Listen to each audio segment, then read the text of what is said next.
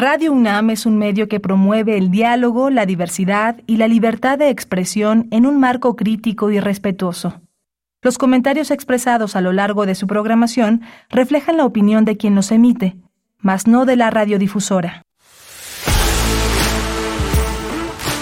Radio UNAM presenta Prisma RU. Una mirada universitaria sobre los acontecimientos actuales. Prisma RU. Relatamos al mundo.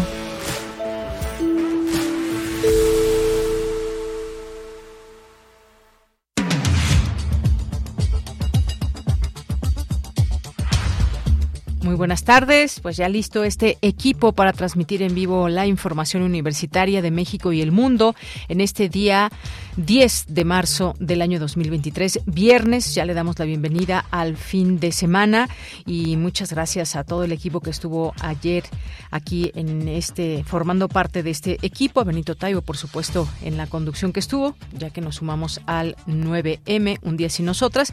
Y hoy justamente de corriente alterna en esta sección vamos a tener los ecos, los sonidos, esta información también tanto sonora como eh, lo que ya está publicado en su página de internet acerca de la marcha del 8 de marzo. Eso tendremos hoy en Corriente Alterna. Vamos a platicar también de temas tan importantes como este que abordaremos con el doctor Javier Oliva, académico de la Facultad de Ciencias Políticas y Sociales. México y Estados Unidos acuerdan estrategia contra tráfico de armas y fentanilo. Más allá de todo este, este tema, esta situación de dimes y diretes entre republicanos y el presidente de México, que pues llama que es politiquería, pero al final de cuentas se subió en este, en este tren de señalamientos de un lado y de otro. Vamos a platicar al análisis este tema con el doctor Javier Oliva. Y también tendremos una conversación eh, con el doctor Luis David Suárez Rodríguez, quien es presidente de la Asociación Mexicana de Medicina Cannabinoide, porque la Comisión Federal de, para la Protección de Riesgos Sanitarios otorgó a Shebra Desert MX, una filial de la empresa canadiense Brands LTD, permisos para importar y adquirir semillas cultivar y cosechar el procesamiento y producción, así como la venta de productos de cannabis en México. Y hay todo un revuelo con esto. Ya platicaremos con el doctor sobre este tema. Y tendremos una conversación también con Esdenka Saavedra Alfaro. Ella es escritora, periodista, profesora e investigadora boliviana. Ha vivido durante 10 años en Irán y vamos a hablar de eh, el tema de la mujer en el mundo. Hay feminicidios en, en el mundo y la situación para las mujeres en Irán luego de estos envenenamientos que se han escuchado y que se han dado, eh, pues se han dado cuenta allá en Irán. Esto qué significa un ataque contra no solamente mujeres, sino, sino su ingreso a la educación. Vamos a platicar con ella de este tema. Les decía, vamos a tener corriente alterna. Tendremos también una entrevista con la autora del libro Cuentos para leer en autobús, Marcitania Ortega. Tendremos a Javier eh, Contreras y su refractario RU y cerramos con Dulce Huet y su melomanía RU. Bien, pues pues a nombre de todo el equipo soy de Yanira Morán y le invito a que se quede con nosotros aquí en Prisma RU a lo largo de estas dos horas. Nuestras redes sociales, arroba Prisma RU en Twitter y Prisma RU en Facebook. Desde aquí, relatamos al mundo.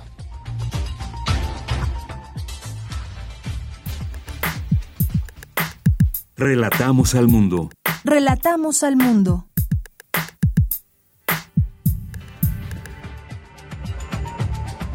Y en nuestro resumen, en la información universitaria, en la jornada Vindicta, se abordan el reconocimiento y legado de las escritoras y artistas latinoamericanas.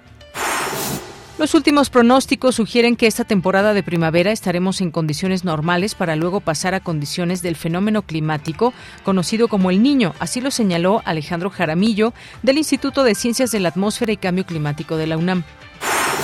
La política migratoria mexicana fue perdiendo espacio frente a la de Estados Unidos previo al arribo de Trump y al poder, al poder, expuso Rafael Tonatiu del programa Universitario de Estudios del Desarrollo de la UNAM al participar en la mesa redonda Los cambios en la política migratoria mexicana 2018-2023. Propone el doctor Melchor Sánchez Mendiola, coordinador de la Universidad Abierta, Innovación Educativa y Educación a Distancia de la UNAM, que Wikipedia sea una herramienta para la enseñanza y el aprendizaje. En los temas nacionales, el embajador de Estados Unidos en México, Ken Salazar, informó que ambos países detallan una estrategia contra el tráfico de armas y fentanilo. También anunció que por la muerte de dos de sus connacionales en territorio mexicano, su gobierno trabajará hasta que se castigue a los culpables. Todos en los Estados Unidos y todos los de México sepan el peligro grande que trae el fentanilo a nuestras familias, a nuestros hijos y hijas, a toda la población de las dos naciones. Lo vamos a hacer en los Estados Unidos, bajo el liderazgo del doctor Raúl Gupta, pero lo vamos a hacer también conjunto con el gobierno de México, para que todos los mexicanos, todas y todas, y todos y todas de los Estados Unidos van a conocer el peligro de estas químicas que el año pasado mataron arriba de 100 mil en los Estados Unidos. En tanto, el presidente Andrés Manuel López Obrador admitió que el gobierno investiga a personas. Aclaró que los trabajos de inteligencia que lleva eh, son, eh, que se llevan a cabo son distintos al espionaje realizado en sexenios pasados. Escuchemos. Se tiene que hacer investigación, que no espionaje, que es distinto.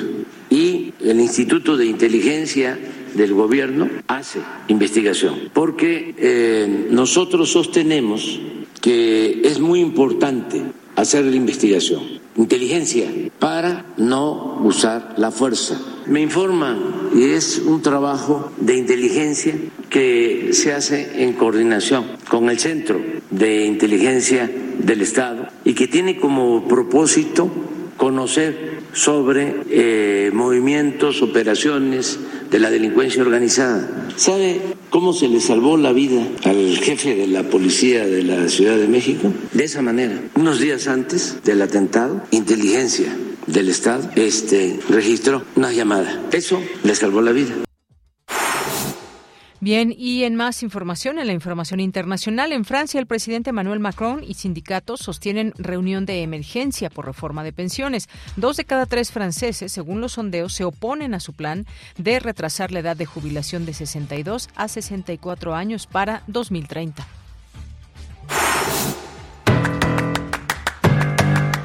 Hoy en la UNAM, ¿qué hacer? ¿Qué escuchar? ¿Y a dónde ir? Te recomendamos Foro Sonodoc 2022, serie compilada por el Foro de Documental Sonoro en Español, fundado por un grupo de profesionales de la radio para producir, difundir y capacitar en torno a este innovador género radiofónico. Consideran que el documental sonoro es una herramienta clave para contar historias, repensar las historiografías oficiales y construir el archivo de la historia presente. Cada año, el Foro Sonodoc convoca un concurso en el que participan realizadores de Iberoamérica. Hoy no te puedes perder el documental La Red del grupo Las Raras y la documentalista sonora Charlotte de Beauvoir de Colombia. Durante el confinamiento por COVID-19, un grupo de mujeres de Bogotá creó una línea telefónica de ayuda. En este episodio, los llamados de quienes se comunican con la red se entrelazan con los testimonios de sus voluntarias, quienes hablan sobre los costos y aprendizajes de esta experiencia. La serie Foro Sonodoc 2022 se transmite todos los viernes en punto de las 17 horas por el 96.1 de FM. La Casa del Lago de la UNAM te invita a visitar la exposición Proyecto Tolerancia, con obras de 20 artistas provenientes de distintas partes del mundo, como México, Ucrania, Francia, China, entre otros. Este material promueve una conversación sobre la inclusión que solo puede iniciar si se tiene como base la tolerancia. La exposición Proyecto Tolerancia se encuentra disponible en las rejas del bosque de Chapultepec, a un costado de la Casa del Lago. En el marco del Día Internacional de la Mujer se llevará a cabo la función de la obra Luisa Josefina Hernández, una mujer de letras, organizado por la Comisión Interna para la Igualdad de Género de la Facultad de Ciencias de la UNAM. Esta puesta en escena se presenta en conmemoración de la maestra Luisa Josefina Hernández, fallecida a principios de este año, quien fuera novelista, traductora, ensayista y dramaturga fundamental en el desarrollo del teatro en México. Escribió más de 60 obras de teatro teatro, 17 novelas y realizó 10 traducciones. La función se llevará a cabo hoy, en punto de las 17 horas, en el auditorio de la Facultad de Ciencias de la UNAM. No olvides llevar tu cubrebocas.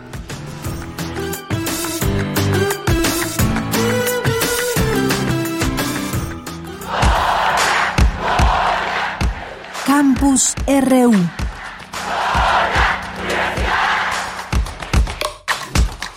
Vamos a nuestro campus universitario de hoy. Hoy iniciamos con Luis Fernando Jarillo y esta información. La COFEPRIS autorizó a una transnacional la producción de cannabis industrial. Cuéntanos, Luis Fernando, buenas tardes.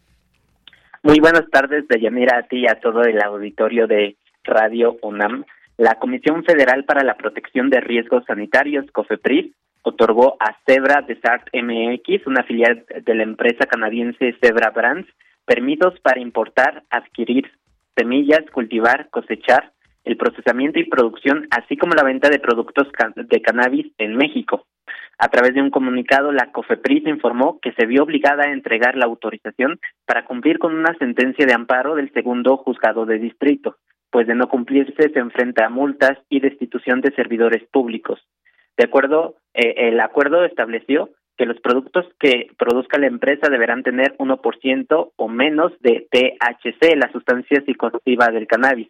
Sin embargo, no incluye ninguna restricción sobre los lugares en México donde la empresa puede cultivar, las dimensiones de sus instalaciones de cultivo y cuántas serán sus operaciones de procesamiento y fabricación. La COFEPRIS emitió un comunicado para informar que ya presentó recursos para intentar revertir la autorización. El organismo dice que trabaja en coordinación con la Secretaría, eh, Secretaría de Gobernación para la protección de salud en el país. Dijo, han sido presentados recursos de queja e inconformidad en el tercer tribunal colegiado de circuito, con los cuales se busca revertir e invalidar la autorización a fin de proteger la salud de las personas, afirma la COFEPRIS. La institución asegura que la regulación de los productos que contienen cannabis y sus derivados está sujeta a una intensa ruta de trabajo para establecer el marco regulatorio necesario. Dice que se deben determinar estándares de calidad y seguridad en todo el proceso de cadena de suministro, fabricación, almacenaje, entre otros. El tribunal analizará los argumentos de la COFEPRIS y determinará si da razones suficientes para desechar el amparo de la empresa multinacional y es que a finales de 2021 la Suprema Corte resolvió a favor de la subsidiaria de Cebra en México y se convirtió en la primera empresa en, el país habilitada para importar semillas, cultivar, procesar, fabricar y vender eh, productos de este tipo. Sin embargo, fue hasta el pasado 21 de febrero que se otorgó la autorización a la filial y hasta esta semana la empresa recibió la comunicación final desde la Suprema Corte de Justicia. Este es mi reporte de Yanira. Luis Fernando, muchas gracias y buenas tardes. Hasta luego. Bien, pues vamos a continuar con eh, una charla con el doctor Luis David Suárez Rodríguez, quien es presidente de la Asociación Mexicana de Medicina Cannabinoide, por estos temas justamente. ¿Qué tal, doctor? Le saludo con mucho gusto. Buenas. Ah, en un momentito estará aquí eh, con nosotros. Estamos enlazándolo para platicar sobre ese tema, cómo ir comprendiendo esta temática de la cannabis en nuestro país, pero a través de una empresa extranjera. Y bueno, pues COFEPRIS, la Comisión Federal para la Protección de Riesgos Sanitarios, otorgó a eh, Zebra, esta empresa de la filial de una empresa canadiense, permisos para importar, adquirir semillas, cultivar y cosechar el procesamiento también, la producción y la venta finalmente de productos de cannabis en México. Hoy tenemos esta información de que la COFEPRIS impugna este permiso a Zebra Brands para procesar marihuana. Así que, ¿qué hay en todo esto? Y también viéndolo desde el ámbito, eh, pues desde el ámbito médico, desde el ámbito también de las reglas que hay que seguir para que se puedan tener productos como estos en México y específicamente de esta empresa. Así que, pues bueno, en cualquier momento vamos a tener al eh, presidente de la Asociación Mexicana de Medicina Cannabinoide, el doctor Luis David Suárez Rodríguez.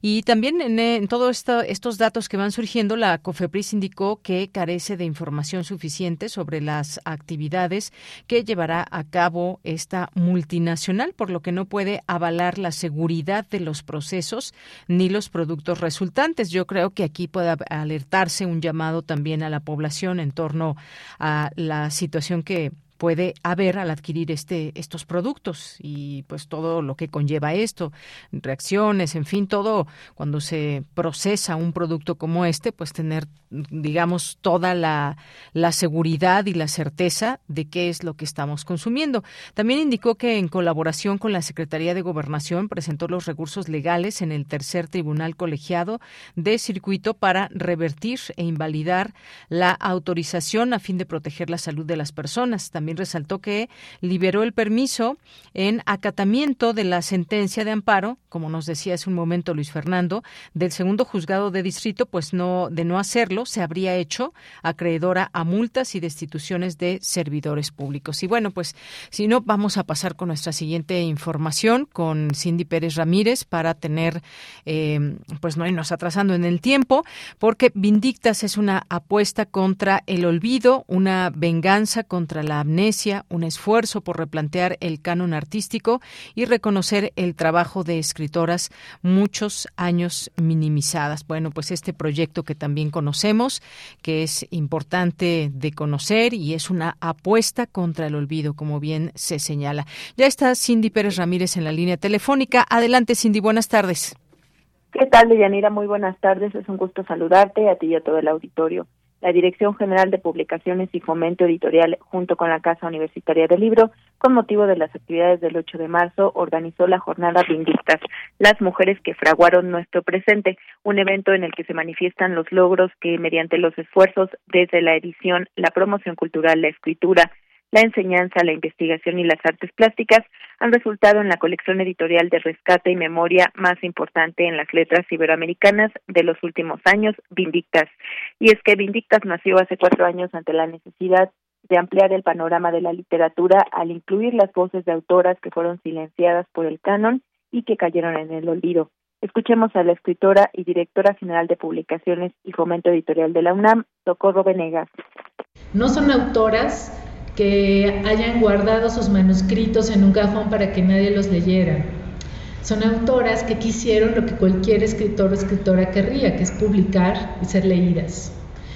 Eh, las condiciones para un escritor y para una escritora en su época, y bueno, aún hoy hay que decir que esto no es del todo una cosa del pasado, esas condiciones no eran equitativas. Hoy parecería que para tener un lugar en la crítica, en las librerías, en los medios, tendrías que, eh, como escritora, casi casi asumir que eres parte de un nuevo boom literario. No hay un boom literario, las escritoras han estado allí trabajando bueno, se nos cortó la comunicación. En un momento más retomamos con Cindy Pérez Ramírez para que nos acabe de platicar de este esfuerzo y todo lo que se dice al respecto. Aquí en algún momento ya hemos tenido oportunidad incluso de entrevistar a, um, autoras que han prologado estos eh, textos y también seguirnos planteando o replanteando este canon artístico. Y ya estás en la línea telefónica, Cindy. Así es, Deyanira, como te comentaba, la reflexión sobre el surgimiento de Invictas como proyecto editorial, su acercamiento a múltiples lectoras y lectores y la labor de las gestoras culturales que desarrollan espacios equitativos en los que las mujeres pueden ser escuchadas y se impulsa la lucha por garantizar los derechos de próximas generaciones son los temas sobre los que se volcó esta jornada, abriendo nuevos caminos de discusión y valoración que unen a generaciones de escritoras y académicas. Es Sandra Lorenzano, ensayista y ganadora del premio Clemencia Isaura Poesía 2023. No, no había voluntad, no había deseo, no había interés en recuperar las voces de las mujeres.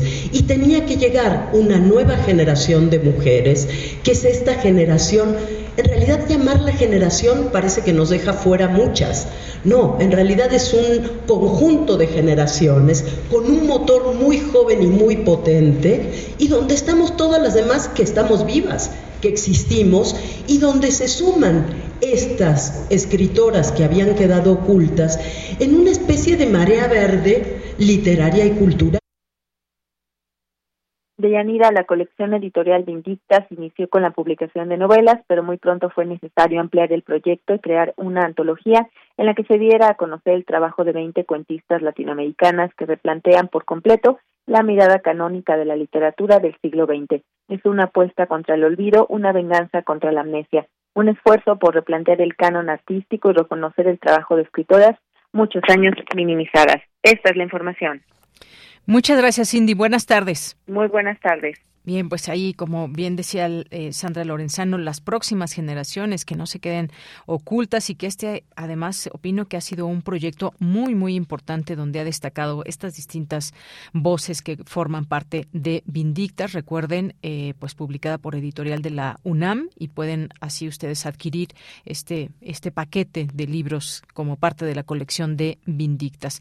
Vamos ahora con mi compañera Virginia Sánchez, expertos del Instituto de Ciencias de la Atmósfera y Cambio Climático de la UNAM analizan el fenómeno del niño y sus impactos en el país. ¿Qué tal, Vicky? Muy buenas tardes. Adelante. Hola, ¿qué tal? Ya muy buenas tardes a ti y auditor de Prisma RU.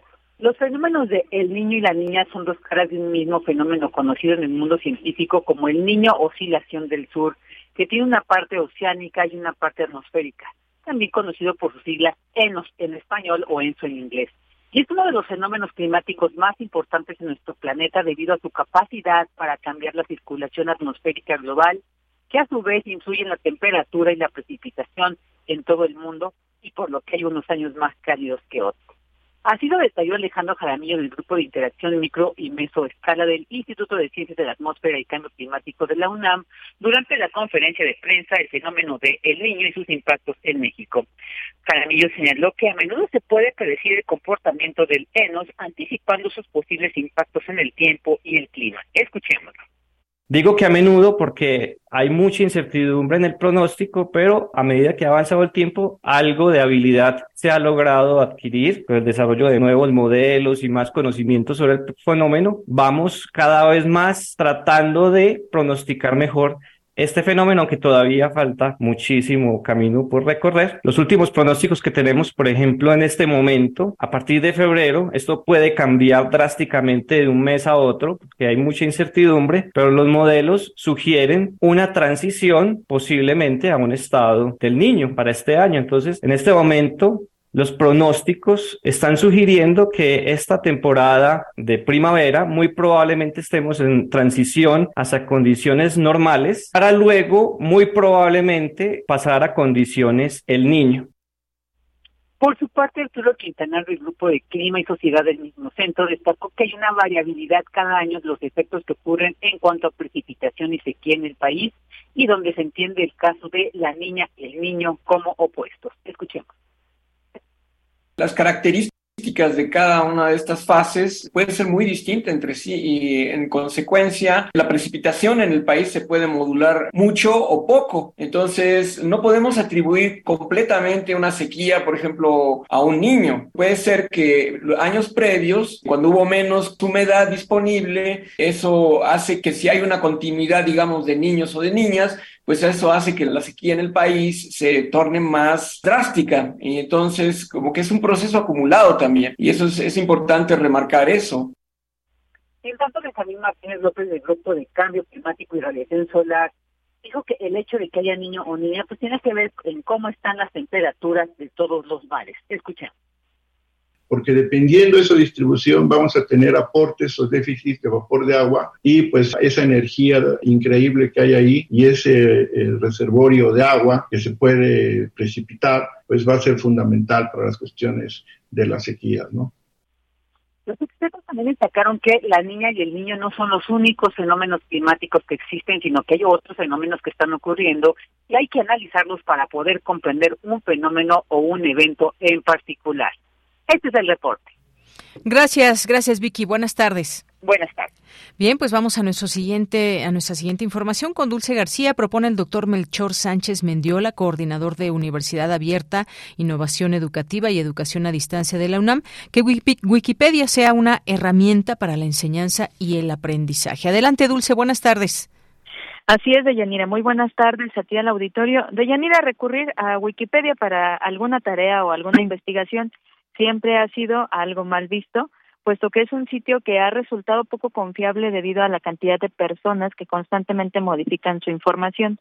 Lo cierto es que inclusive ya han surgido normas académicas que indican cómo se debe citar una referencia de Wikipedia, es decir, que su consulta se empieza a formalizar. Esta y otras cuestiones se abordaron durante la presentación del libro Wikieducación, obra que incluye recursos, programas e iniciativas para apoyar tanto el aprendizaje como la enseñanza.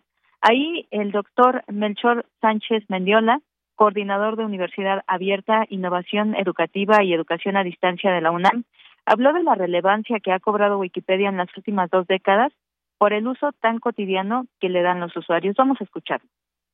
Estados Unidos es el sitio web más visitado, tiene un tráfico mensual Wikipedia de más de 1.134 billones, más de 250 millones de visitas diarias y ha recibido más de un billón de millones de ediciones. Y algo interesante es que la mayor parte de los artículos está en inglés el 6.3 millones de artículos, pero los idiomas que le siguen, el cebuano, en Alemania, el sueco, nos traen al idioma español. E, en el idioma español es el octavo lugar en artículos de Wikipedia con el 3%, poco más o menos, de esos más de 60 millones de artículos que tiene e, esta enorme iniciativa institucional, grupal, de la sociedad, etc. Deyanira, el académico dijo que el libro Wiki Educación plantea una serie de vivencias y narrativas del uso de Wikipedia que capturan la esencia del conocimiento abierto, de la co-construcción en comunidad, con fundamentos pedagógicos y didácticos. Vamos a escuchar cómo lo dijo él. Decía Isaac Newton, si he visto más allá del horizonte, esto es porque estoy parado en los hombros de gigantes. Yo creo que a estas alturas del siglo XXI, eso lo tenemos que dejar un poco atrás. Es decir, yo creo que ahorita es mucho más importante el poder ver más allá, y más acá, y más hacia abajo, hacia arriba, hacia todos lados, por estar parado en los hombros de los hombres y de las mujeres, entre comillas, comunes, que colectivamente crean el conocimiento con humildad, con actitudes interesadas. Eh, actualmente es más valioso el trabajo colaborativo en equipo, transdisciplinario. Esta cultura a la personalidad que sigue formando parte de nuestro tejido social y, la competitividad individualista que tanto daño le ha hecho al mundo. Eh, iniciativas como esta que utilizan recursos educativos abiertos y que generan material que puede ser utilizado por todo mundo, sinceramente es, es algo de reconocerse. Y bueno, Deyanira, en ese mismo sentido, dijo que es necesario usar el material que genera Wikipedia como un instrumento educativo y como un instrumento para la práctica docente. Cabe mencionar que este libro es de consulta gratuita y se puede buscar en la coordinación de Universidad Abierta, Innovación Educativa y Educación a Distancia de la UNAM. Es la información. Dulce, muchas gracias y buenas tardes. Gracias a ti, muy buenas tardes. Continuamos. Tu opinión es muy importante. Escríbenos al correo electrónico prisma.radiounam@gmail.com. Ya está en la línea telefónica el doctor Luis David Suárez Rodríguez, presidente de la Asociación Mexicana de Medicina Cannabinoide. Doctor, buenas tardes, bienvenido. Hola, este, Yanira, buenas tardes. Muchas gracias por el espacio aquí en tu, en tu programa. Gracias a usted. Bueno, pues, eh, doctor, ¿cómo entender o qué implicaciones tiene este tema de la cannabis en, en, nuestro país, pero a través de una empresa extranjera y luego de lo que pasó con Cofepris, que eh, pues finalmente otorgó a Zebra, esta empresa canadiense, eh, permisos tanto para importar, adquirir semillas, cultivar y cosechar el procesamiento, producción, eh, así como la venta de productos de cannabis en México. Y luego, bueno, pues ahora impugna este, este permiso. ¿Qué, ¿Qué opinión le merece todo esto que está pasando? Bueno, pues este, es una situación bastante lamentable. Primero que nada, vale la pena eh, celebrar y felicitar pues a la empresa que no es nada más canadiense, es una empresa que también tiene participación de empresarios mexicanos eh, que, se, que se asociaron efectivamente con esta otra empresa canadiense, pero para crear un emprendimiento en México. Y ellos, a través de una, un juicio de amparo, promovieron un juicio de amparo, alegando que, un poquito en el mismo sentido en el que se había argumentado eh, eh, el derecho al libre desarrollo de la personalidad en el uso adulto, pues también el derecho al desarrollo de la libre empresa para el cáñamo y entonces obtuvieron una, autorización para la siembra de cáñamo, pero no habían obtenido pues los permisos y lo que se requiere para poder realmente eh, importar la semilla e implementar el, el, el, proyecto. Entonces, eh, finalmente, pues se da esta sentencia en la que ya la COFEPRIS tiene que emitir efectivamente esta autorización para la siembra y aprovechamiento del cáñamo con fines industriales y aquí es muy importante esta señalización, que es cáñamo industrial, que tradicionalmente tiene menos y en cualquier jurisdicción en Europa, en Estados Unidos, etcétera, se le fijan límites muy importantes para los cannabinoides, en especial para el tetrahidrocannabinol, que es el cannabinoide responsable del efecto psicotrópico, el que tiene el efecto intoxicante. Entonces, los productos de cáñamo se consideran que deben tener menos del 1% y en otras jurisdicciones hasta menos del 0.3% de THC para considerarse cáñamo. Entonces, esta autorización que la COFEPRIS estaba forzada por una autorización judicial y aquí este pues vale la pena ver que la COFEPRIS está contestando como que se sintiera amenazada. Bueno, pues tiene que cumplir una sentencia de un juez. Si los funcionarios de COFEPRIS sienten que cumplir la ley es una amenaza a su trabajo, pues entonces estamos con un problema este de, partida, ¿verdad? Y el otro problema pues es no entender que ya hay un reglamento que se emitió para arreglar el, cannabis de uso medicinal desde el 12 de enero de 2021, que es una ley que está vigente en el país y en donde la misma COFEPRIS da una larguísima justificación para por qué se reguló el uso de eh, medicinal del cannabis. Y ahí se reconoce que el, el, cannabidiol o los productos de cannabis tienen un, o pueden tener un uso terapéutico importante. Entonces, que salga a decir COFEPRIS, primero que bajo amenazas tiene que cumplir la ley cuando es el mandato de un juez, y pues cuando es el mandato de un juez todos tenemos que acatar la ley. No nos regimos sin ley en este país, todavía parece que hay el mandato de la ley. Entonces, bueno, no es una amenaza, hay que cumplir esa ley y justo lo que se está cumpliendo es que se le dé el derecho a esta empresa que ha hecho todas las cosas bien para poder producir y aprovechar un, un, proyecto de aprovechamiento de cáñamo industrial que puede detonar económicamente muchas cosas en el país, no solamente el uso medicinal, sino también y principalmente porque de eso va el proyecto del uso industrial, de la fibra, del aprovechamiento textil, de la semilla como alimento, etcétera. Entonces, la COFEPRIS por un lado da una autorización se, este, se dice amenazada y forzada a darle, es decir, no quería darle autorización y luego luego dice que lo va a impugnar. ¿Cómo lo leemos esto? Pues simple y sencillamente como leemos todo lo que está pasando en el tema del cannabis en el país, que es una verdadera y absoluta falta de voluntad política de parte del Ejecutivo Federal y de todas las dependencias que únicamente se han dado a darle, se han dedicado a darnos a tole con el dedo, inclusive el reglamento de uso medicinal, pues es una letra muerta que está ahí pero no se ejerce. Está el, el reglamento plantea unas cosas muy sensatas para que los pacientes tengan acceso a medicamentos con seguridad y seguimos con un mercado negro inundado, cada vez hay más productos ilegales y de todo tipo, no solamente de uso medicinal, también de uso adulto, y no se está regulando nada. Entonces la autoridad se está haciendo misa, eh, eh, no quiere dar los permisos, no quiere entrarle al tema, no hay voluntad política de resolver, de que se pongan de acuerdo las diferentes dependencias que tienen que normar las partes de los, aranceles para importar la semilla, etcétera. No hay voluntad política de avanzar en esto y simple y sencillamente se nos ha estado dando este, por nuestro lado y atole por el dedo y una cosa y la otra y la misma COFEPRIS me parece lamentable su actitud en la que por un lado pues reconoce y ya hay un reglamento publicado que ellos mismos participaron en su elaboración y luego dicen no pues esto no, esto no sabemos o no podemos garantizar que, que no sea un riesgo para la población. Me parece realmente una actitud muy muy lamentable y este pues esperemos que las autoridades recapaciten y que podamos hacerles ver la necesidad de apoyar este tipo de proyectos de aprovechamiento del cáñamo industrial, que además la misma ONU, la Organización Mundial de la, para la Salud, han declarado que el, cáñamo o la cannabis con poco contenido psicoactivo, es decir, con poco THC, con menos del 1%, debería de sembrarse libremente, puede ser una estrategia hasta eh, de rescate ecológico, ¿verdad? Se pueden hacer inclusive baterías de grafeno con el cáñamo y en vez de aprovecharlo industrialmente, aquí en México seguimos poniéndole trabas a una industria y desafortunadamente la opinión pública ahorita se está manejando que es el interés canadiense y que en realidad es por la soberanía. En realidad eso no tiene nada que ver con esto, es una falta de voluntad política. En ningún lugar del mundo se puede avanzar sin colaboración, este, en, el sentido también internacional de transferencias de tecnología de aprovechamiento del cáñamo industrial que México no la tiene, por más que llevamos años sembrando cannabis para el uso adulto y a nivel de, de muchas rancherías que han participado en esto, pues no tenemos la tecnología para aprovechar la fibra y para transformar ese cáñamo en, en fuentes más de otro tipo.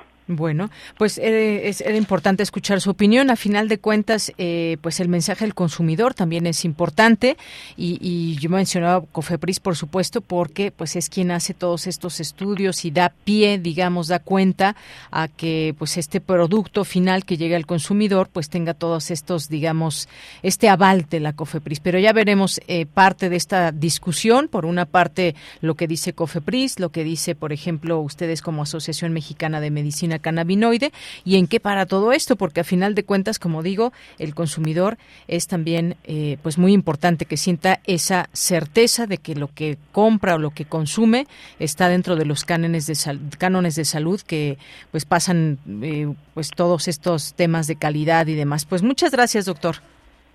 Gracias a ustedes por el, por el tiempo y el espacio. Estamos a sus órdenes. Gracias. Hasta luego. Muy buenas tardes. Fue el doctor Luis David Suárez Rodríguez, presidente de la Asociación Mexicana de Medicina Cannabinoide. Continuamos.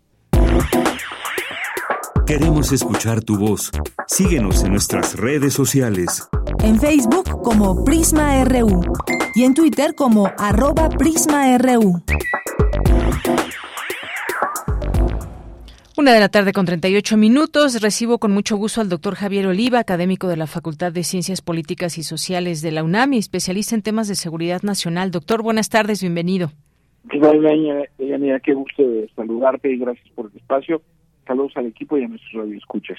Gracias, doctor. Pues preguntarle sobre ese tema México y Estados Unidos que ahora pues acuerdan una estrategia contra el tráfico de armas y fentanilo y todo esto que enmarca también esta situación de algunas declaraciones de algunos republicanos desde Estados Unidos de catalogar como eh, terroristas a los narcotraficantes mexicanos, esa intentona, digamos, por llamarlo de alguna manera, de que puedan apoyar y lo pongo entre comillas, a México en esta, en esta lucha y que incluso pudieran incursionar y demás, que ha sido toda una polémica. ¿Qué, qué usted en todo esto? ¿Qué opina de lo que tenemos en contexto en esta relación bilateral? la primera vez que se utilizó el término narcoterrorismo en un organismo multilateral, que fue la Organización del Tratado Atlántico Norte, fue en enero del 2008 para reclasificar a las actividades que el talibán realizaba para resistir la invasión multinacional encabezada precisamente por la OTAN. Eh, poco después, las Fuerzas Armadas Revoluciones de Colombia fueron igualmente catalogadas durante el gobierno de Álvaro Uribe también como narcoterroristas. La gran diferencia respecto del caso de las organizaciones criminales complejas, que es un concepto que yo acuñé, acuñé de Yanira, de ninguna manera tiene un sustrato ideológico de reivindicación racial, de reivindicación eh, eh, religiosa o separatismo o eh, una mezcla de estos. Por ejemplo, el ejército republicano irlandés en su momento mezcla o tiene ingredientes de independentismo y de catolicismo y ciertas notas de organización de izquierda. Más claramente lo vemos con Euskadi Katasuna, la ETA, que reivindica la izquierda versale o independiente en el País Vasco, y utiliza el terrorismo y la cultura, el, euskera, la cultura vasca como identidad. Esto no lo tienen las organizaciones criminales complejas mexicanas, que, como sabemos se manejan básicamente con eh, terror, ¿no? Terror como táctica, se manejan con eh, crueldad y con violencia y motivados por el dinero. Entonces no hay ninguno de estos cuatro elementos eh, para que se les pueda clasificar así. Lo que está haciendo algunos segmentos francamente ignorantes y oportunistas del Partido Republicano es utilizar eh, pues el tema México en un proceso electoral larguísimo. Si nos vamos al día de ayer, eh, son un año y ocho meses de pre-campañas y campañas. Allá las elecciones son el próximo, el martes 8 de noviembre de 2024 y en México son el sábado 2 de junio del 2024, es decir, tenemos un proceso electoral presidencial y esto ocurre y es importante tenerlo como variable de análisis, sucede cada 12 años. Entonces, a mí también me parece que hay un error muy serio de estrategia política de nuestra parte, porque un presidente de la República no le puede responder, sí será muy representante de un distrito electoral de Texas, pero ese no es el nivel. Ni tampoco el presidente del Senado de la República de México le puede contestar a ese o a otro representante o diputado para nosotros. Porque si se trata de un, tema de un protocolo, si se, trata de un asunto de, jerarquía. Para eso tenemos una oficina de prensa en la Embajada de México en Estados Unidos. Para eso tenemos diputadas y diputados que integran las comisiones de trabajo en San Lázaro, que le pueden responder de tú a tú, pero con este este eh, el, que ha sido la voz principal que perdió un ojo en una en un zafarrancho allá en Afganistán, pues prácticamente ya ganó su elección porque el candidato demócrata que se presente con toda tranquilidad y hoy yo no quiero debatir contigo, yo debato de presidentes de México para arriba, ¿no? Entonces sí me parece que hay también una precipitación en el manejo de estos eh, de estos temas, en donde pues la verdad es que el equipo del presidente tiene que cuidar al presidente, ¿no? en, el, en el sentido de su imagen política, de su proyección, de su autoridad, que indudablemente la tiene a nivel internacional. Entonces esto me importa mucho decirlo porque en este farragoso ambiente que traemos entre eh, el, tema de las calificaciones del INE, que están bastante y con razón impugnados los resultados, la el tema de la ministra de la Suprema Corte, es decir, tenemos varios temas muy muy complejos al que ahora se suma eh, eh esta polémica, me parece hasta cierto punto este absolutamente electoral para el caso de los Estados Unidos. En el caso de fentanilo, de Yanira, esa es mi segunda respuesta. Así es, así es, eh, doctor eh, Javier Oliva. Y bueno, en el marco todo esto también de eh, la consejera, la visita de la consejera de Seguridad Nacional, Liz Sherry Randall, ayer justamente que encabezó la visita de, la delegación a México para promover acciones conjuntas. Sí, todo este oportunismo de los republicanos, que no es no es nuevo esto desde Donald Trump, había estas intenciones y ciertas declaraciones muy fuertes en torno a México y bueno, pues sí hay protocolos que deben de seguirse. Sin embargo, pues nuestro presidente también se subió a este ring, digamos, con los republicanos, incluso decir que, que va a promover que no voten por ellos la comunidad eh, mexicana que ya está asentada allá en Estados Unidos o que tienen ya esta eh, doble nacionalidad. Pero a final de cuentas, doctor, hay una necesidad clara de crear acciones conjuntas y reales, porque es muy fácil de pronto quejarse de que llega el fentanilo desde México y que está matando estadounidenses cuando allá pues hay un tema de consumo tremendo y de pues todo esto que conlleva a entender estos grupos de narcotraficantes y demás desde México, que las armas pues vienen de Estados Unidos. Sí, mira, y incluso yo la materia que doy en la licenciatura, hoy doy la clase de seguridad nacional, pues estudiamos cuál es el origen del planteamiento de la política de seguridad nacional de Estados Unidos. Y en el durante la Guerra Fría fueron los comunistas Después de la Guerra Fría fueron los terroristas, hoy son los narcotraficantes, es decir, en la lógica de la política exterior estadounidense, la agresión siempre viene de fuera. ¿Me explico? Vienen por nuestros valores, vienen por nuestras libertades, por nuestras mujeres, por nuestro dinero, en fin, no todo lo que son los valores, es cierto, los valores que proyecta una sociedad tan importante como es la estadounidense. Pero no podemos dejar de lado este factor de de trasladar a los factores externos que agreden desde fuera. ¿no? Esto es muy importante tenerlo en consideración. El segundo, el segundo aspecto es, a mí me parece verdaderamente digno de un análisis a fondo. Yo no tengo aún todos esos elementos, pero cómo es posible que del puerto de Shanghai o de eh, Wuhan, de donde salió, por cierto, el, virus del COVID, Salen los barcos, llegan a los distintos puertos mexicanos, desembarcan los precursores para la fabricación del fentanilo, se fabrican las tabletas de fentanilo, entran a Estados Unidos y se venden, según la DEA, en más de 150 ciudades de Estados Unidos.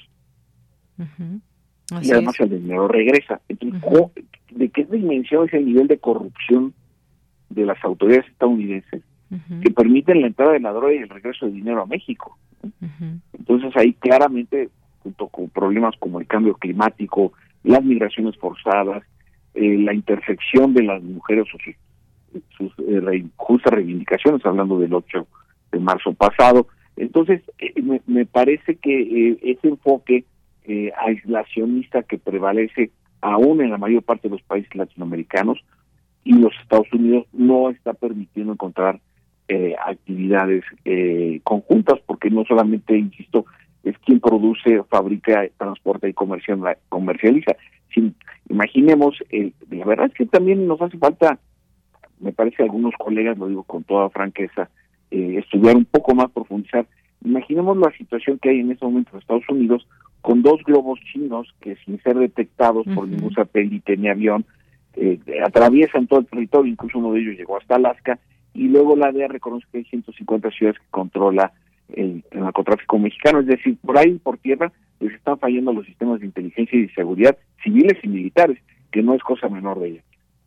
Efectivamente, pues doctor, muchas gracias. Como siempre, un gusto platicar con usted de estos temas tan relevantes que han, pues, eh, que van saltando, digamos, en todas las noticias, porque, pues, bueno, es nuestra relación con Estados Unidos y lo que pasa entre ambos países. Muchas gracias. Gracias a ti, Siempre es una oportunidad colaborar con Prisma Universitario. Gracias. Hasta luego, doctor. Un abrazo. Hasta pronto. Doctor Javier Oliva, académico de la Facultad de Ciencias Políticas y Sociales de la UNAM, especialista en temas de seguridad nacional. Queremos escuchar tu voz. Síguenos en nuestras redes sociales. En Facebook como Prisma RU y en Twitter como arroba PrismaRU. Una de la tarde con 48 minutos. Nos vamos ahora con Zdenka Saavedra Alfaro. Ella es escritora, periodista, profesora e investigadora de Bolivia y miembro de la Asociación de Investigadores en Comunicación y Educación para el Desarrollo y la Paz en Bolivia. Eh, pues muchas gracias por estar aquí y bienvenida, Zdenka. Muchas gracias a ustedes por la invitación y de verdad un saludo muy grande a la UNAM y a ese medio eh, tan grande también eh, que nos brinda la voz de los sin voz.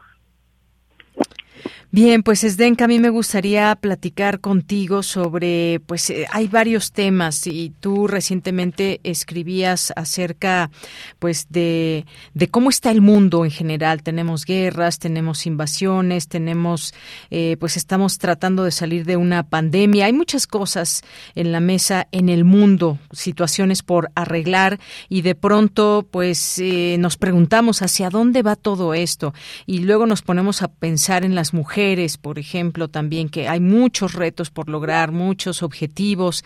el tema del feminicidio es algo que pues se ocurre en muchas partes del mundo y me gustaría que nos eh, nos hables un poco de esto que tú observas como analista también internacional. Has vivido 10 años en Irán, una situación también que apremia allá, pero ¿qué es lo que nos puedes decir con respecto a qué pasa y hacia dónde, digamos, si queremos echar un poco una mirada hacia lo que viene, qué nos puedes decir? Bueno, en primer lugar, para nadie es desconocido el silencio y la pasividad también de los organismos internacionales como la OEA, Naciones Unidas, la Unión Europea, que actúan como cómplices ante, hasta eh, ante todo las, las acciones inhumanas que violan al derecho internacional, ¿no? Como por ejemplo estamos viendo eh, las injusticias, la impunidad que está atravesando, por ejemplo, em, en este sentido, el régimen de Israel, por ejemplo, ante atropellos, eh, genocidio, la parte, por ejemplo, en el pueblo de Palestina, o en el sentido de Arabia Saudita, ¿no? Que lleva ya más de ocho años con esta invasión, ¿no? Eh, hacia el pueblo de Yemen, que lo ha llevado a la hambruna y la situación como está o en ese sentido, por ejemplo, en Oriente Medio vemos a pueblos que están resistiendo, ¿no? Eh, últimamente hemos visto este, este terremoto que ha suscitado eh, más de 9.300 muertes, pero sin embargo nadie está informando esto que desde el 2011 vive eh, una injusticia, una invasión de parte de Estados Unidos y también del régimen de Israel, ¿no? Estamos viendo a Siria, ¿no? Y eh, también estamos viendo eh, que nadie tampoco, para nadie es eh, desconocido, cómo el imperialismo, así como también el sionismo, continúa con esos dejámenes, esos atropellos, que lo hemos visto desde la Segunda Guerra Mundial, ¿no? Cuando el imperialismo norteamericano ha construido un sistema mundial que lo, lo ha garantizado como esta supremacía global, ¿no? Así como después de la Segunda Guerra Mundial esta su posición como superpotencia, ¿no? Y que la mantiene, ¿no? Por ejemplo, en las transnacionales que dije, en ellas también vemos el Fondo Monetario Internacional, el Banco Mundial, la OTAN, la CIA, entre otros. Toda eh, esta complicidad también de Europa y los crímenes de lesa humanidad. Bien, Esdenka, tú en algún momento también haces alusión a esos eh, grandes poderes o a los poderosos y justamente me preguntaba un poco eh, quiénes eran estas, eh, digamos, estos, estos poderes y pues ahora que lo mencionas, escucho Estados Unidos, hay organismos incluso que te preguntaría, ¿se han visto rebasados o no desde tu punto de vista como el caso de la ONU, la propia OEA, la Organización de Estados Americanos y todo lo que está pasando en el mundo, situaciones que que de pronto quisiéramos acciones más fuertes, más intensas, donde se evite el sufrimiento a tantas eh, personas, mujeres, niños y más. Pero ¿a quiénes identificas como estos, digamos, estos poderes que pues mantienen bajo su régimen, podríamos decir, o bajo sus ideas al mundo? Bueno, Estados Unidos, Israel y todos sus lacayos como también eh, la Unión Europea, la Europa, la propia Europa participa del saqueo y la explotación imperialista eh, hacia los pueblos. Continúa esto, estamos viendo, eh, todo eso estamos viviendo, ¿no? Desde la Segunda Guerra Mundial y estos atropellos continúan. Y es así que nosotros continuamos contra, manifestando todo esto, ¿no? Eh, en contra de la tiranía y la opresión, contra todas estas, eh, todas estas vejámenes hacia, hacia los países, ¿no? Que continúan muriendo niños, mujeres, y las sanciones inhumanas, estos bloqueos que, eh, por ejemplo, ellos llaman a, a, los ejes del mal, países como Cuba, Venezuela, Nicaragua, Irán, Siria, que sufren las sanciones, pero podemos hacer una pregunta, ¿y a ellos quién los sanciona? Así es. Bueno, y fíjate, ahora eh, me doy pie a esta siguiente pregunta. Me gustaría abordar el tema de mujeres en el mundo, mujeres y sus luchas, el feminicidio que decía es un, eh, es un ejemplo de un fenómeno que existe en muchas partes del mundo. ¿Qué nos puedes compartir, por ejemplo, de tu experiencia en Irán, donde viviste una década? ¿Qué hay, por ejemplo, actualmente estamos viendo este envenenamiento a mujeres, cuál es este trasfondo a mujeres que están estudiando en las escuelas y el tema de la educación. ¿Qué es lo que nos puedes decir al respecto? En primera instancia, eh, para abordar esta temática, quiero ver eh, lo que está ocurriendo con los medios de comunicación. Pues eh, los medios de comunicación y sus funciones ya no es el de informar, educar o entretener, sino han pasado ya a juegos de poder. Como lo han señalado Noam Chomsky, Ignacio Ramonet, Eduard Bernas y muchos otros grandes eh, sabios que muestran la desinformación como herramienta política, un artificio de la comunicación, la propaganda y el uso de los fake news, las noticias falsas o los laufar, los falsos positivos. Esto es lo que está están utilizando los medios de comunicación y sobre todo aquellos grandes medios hegemónicos, corporativos, que invisibilizan masacres, eh, como en Palestina, Yemen, como ya lo dije, y lo que está pasando también con la iranofobia, la guerra mediática creada por Estados Unidos, Europa y sus huestes para cultivar una política antiraní. Esto lo estamos viendo en la manipulación, en la tergiversación de noticias que pues las noticias internacionales que llegan desde Irán, por ejemplo, eh, a Latinoamérica no son directas, sino que pasan por agencias como Reuters, que tiene sede en Reino Unido, también France Press, que tiene sede en París, y la Associated Press, que tiene sede en Estados Unidos. Entonces, eh, la opinión pública no está bien informada de lo que está eh, pasando en Irán. Otro ejemplo también es el idioma, que es una barrera, porque no cuenta con medios en español. Entonces ahí también estamos viendo eh, eh, los el bloqueo que hacen. Por ejemplo, tenemos ahí una agencia que es Span TV, que es en español, pero la cual constantemente por el buscador Google es bloqueada. Es así, y también que eh, o Press TV, que es en idioma en inglés, eh, que salen también a la defensa en torno a otros, a la información tal cual, pero sin embargo constantemente están bloqueadas.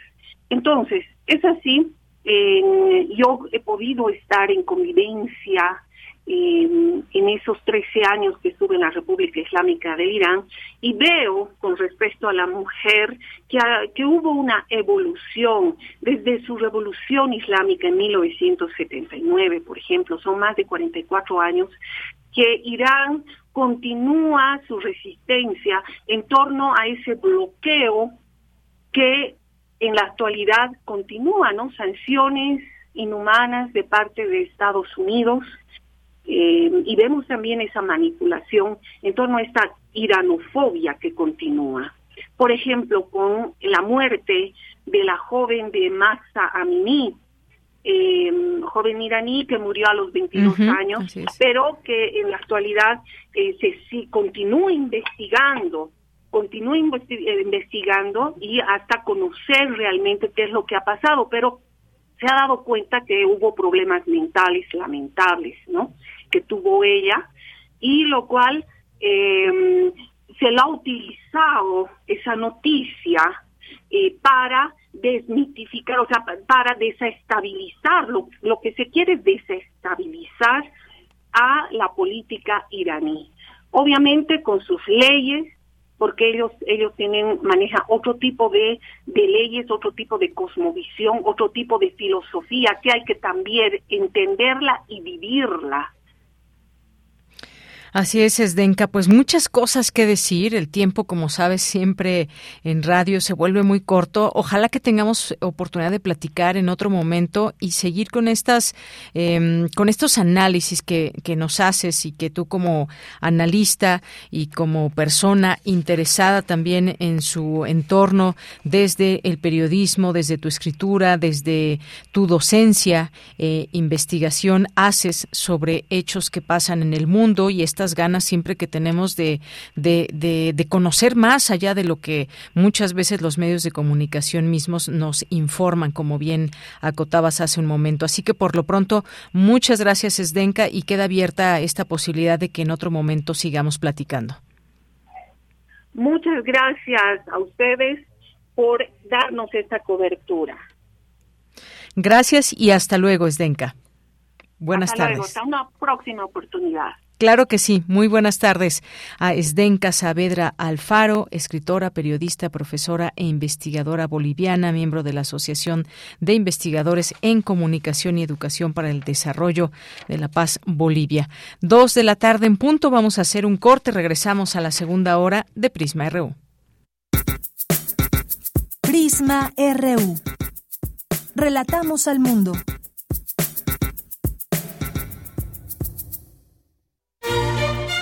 Salomé pertenece a una clase acomodada que ha vivido bajo el yugo familiar. Debe ser fiel a sus leyes morales, según las cuales los diversos estratos sociales y las castas que están abajo de su posición social solo pueden relacionarse con ella a nivel laboral, sin que existan sentimientos de empatía.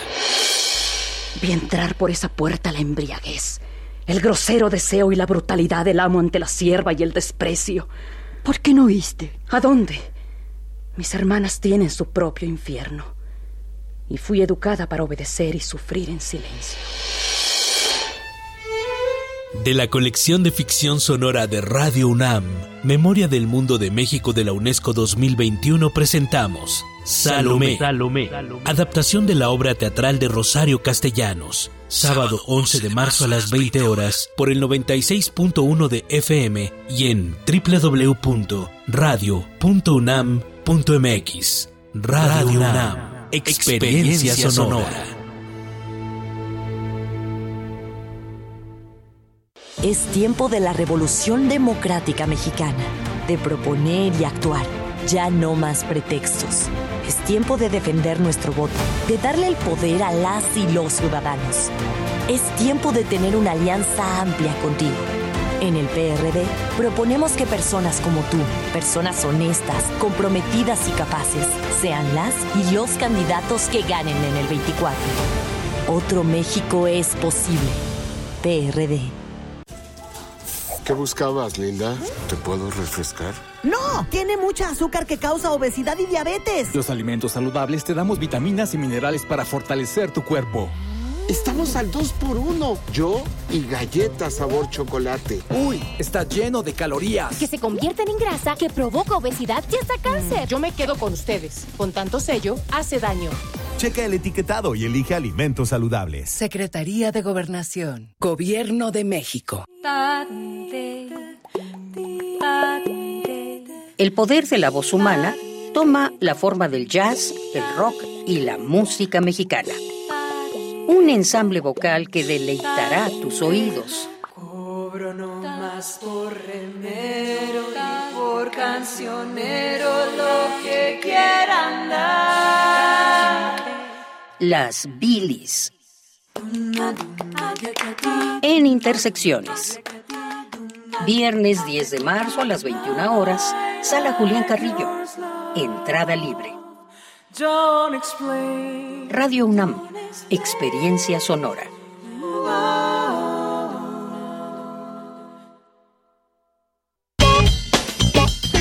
Porque tu opinión es importante, escríbenos al correo electrónico prisma.radiounam@gmail.com.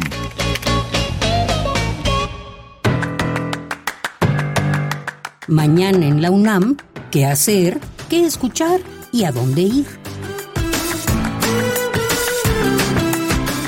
Este mes en el que se conmemora el Día Internacional de la Mujer, nuestra emisora ha elegido diversos radiodramas cuyos personajes centrales son mujeres, así como piezas escritas o dirigidas por el género femenino y que forman parte de la colección de ficción sonora de Radio UNAM. Mañana no te puedes perder el radiodrama Salomé, adaptación de la obra de Rosario Castellanos, poema dramático que retrata la función social de la mujer chapaneca después de la Revolución Mexicana. Salomé pertenece a una clase acomodada que ha vivido bajo el yugo familiar. Debe ser fiel a sus leyes morales, según los cuales los diversos estratos sociales y castas que están abajo de su posición social solo pueden relacionarse con ella a nivel laboral sin que existan sentimientos de empatía. No te pierdas este radiodrama de 1962 bajo la dirección y producción de Nancy Cárdenas y las actuaciones de Violet Gabriel, Adalia Vázquez, Graciela Orozco y Néstor López Aldeco. Sintoniza mañana en punto de las 20 horas el 96.1 de FM. Teatro UNAM te invita a la función de la puesta en escena Empeños, versión libre de la obra Los empeños de una casa de Sor Juana Inés de la Cruz, bajo la dirección de Fernando Villa Proal y Lisette Rondero. Esta obra aborda la historia de cuatro viajantes a la deriva en una estación de tren. El hastío de esperar les empuja a la convivencia y al juego, y deciden que la mejor manera de pasar el tiempo es contar una historia. La obra de teatro Empeños se presentará el sábado 11 y domingo 12 de marzo en punto de las 11 horas en la explanada del Centro Cultural Universitario.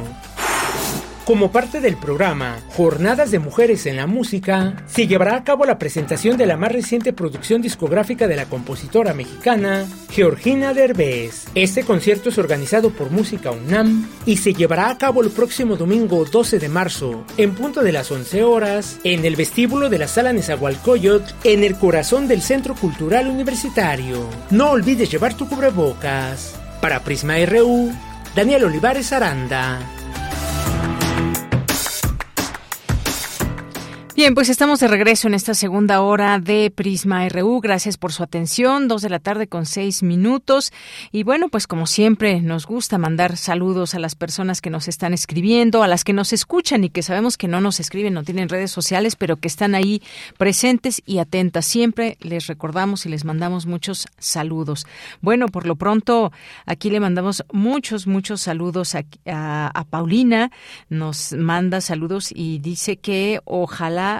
pueda sonar María la curandera de Natalia Lafourcade. Bueno, aquí ya producción lo anotó. Si nos da tiempo, con muchísimo gusto para cerrar el informativo. Paulina, te mandamos un, un saludo y un abrazo. Ella en algún momento hizo, hizo este acompañamiento aquí en nuestras redes sociales y bueno, pues siempre te recordamos con mucho cariño, Paulina. Vamos a, a mandar saludos también a Espora, Rosario Durán, también muchos saludos a Guadalupe Alfonso, a nuestras amigas y amigos de Casa Universitaria del Libro.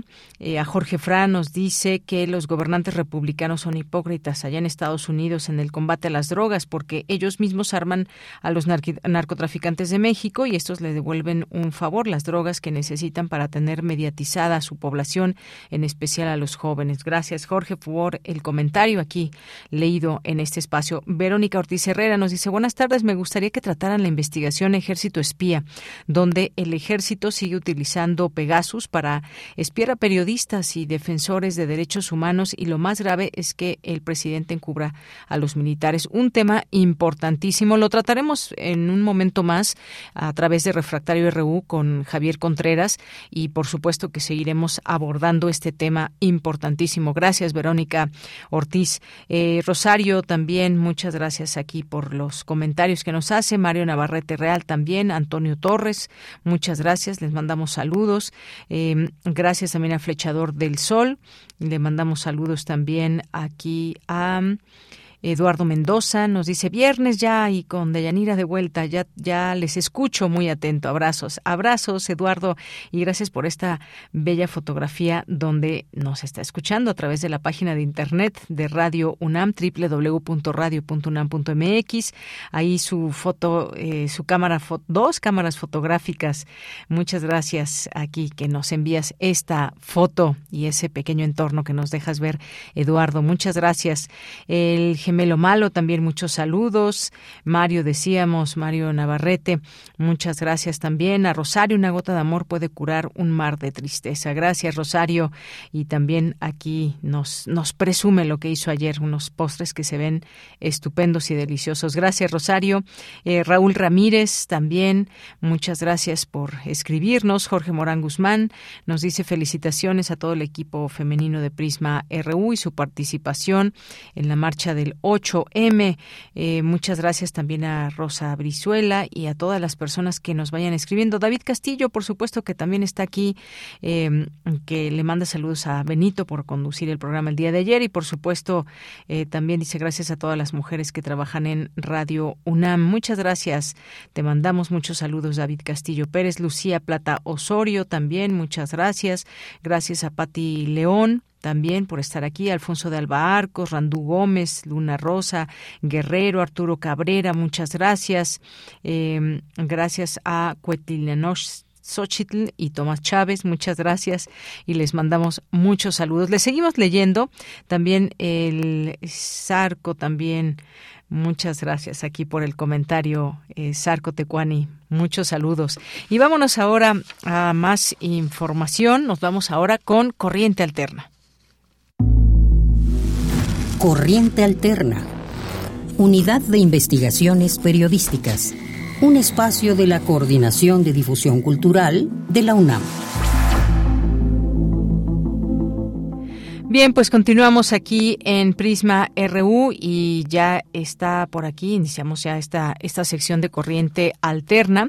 Y bueno, pues el día de hoy nos acompaña Yarasaí Simbrón, que pues es parte de esta unidad de investigaciones periodísticas, ella es estudiante y nos trae junto con quienes estuvieron trabajando el 8M, pues estos, estos sonidos y esta información, esta sonoridad de la marcha del 8M con que conmemoramos el Día Internacional de la Mujer, esta lucha por la justicia para todas y una vida libre de machismo y del patriarcado, una crónica también con esos paisajes sonoros, testimonios, pequeñas narraciones que las estudiantes de la, de la Unidad de Investigaciones Periodísticas registraron como un primer ejercicio de reporteo en esta unidad. Así que pues te doy la bienvenida, Yarasay Simbrón, a este espacio de Prisma RU. Muy buenas tardes.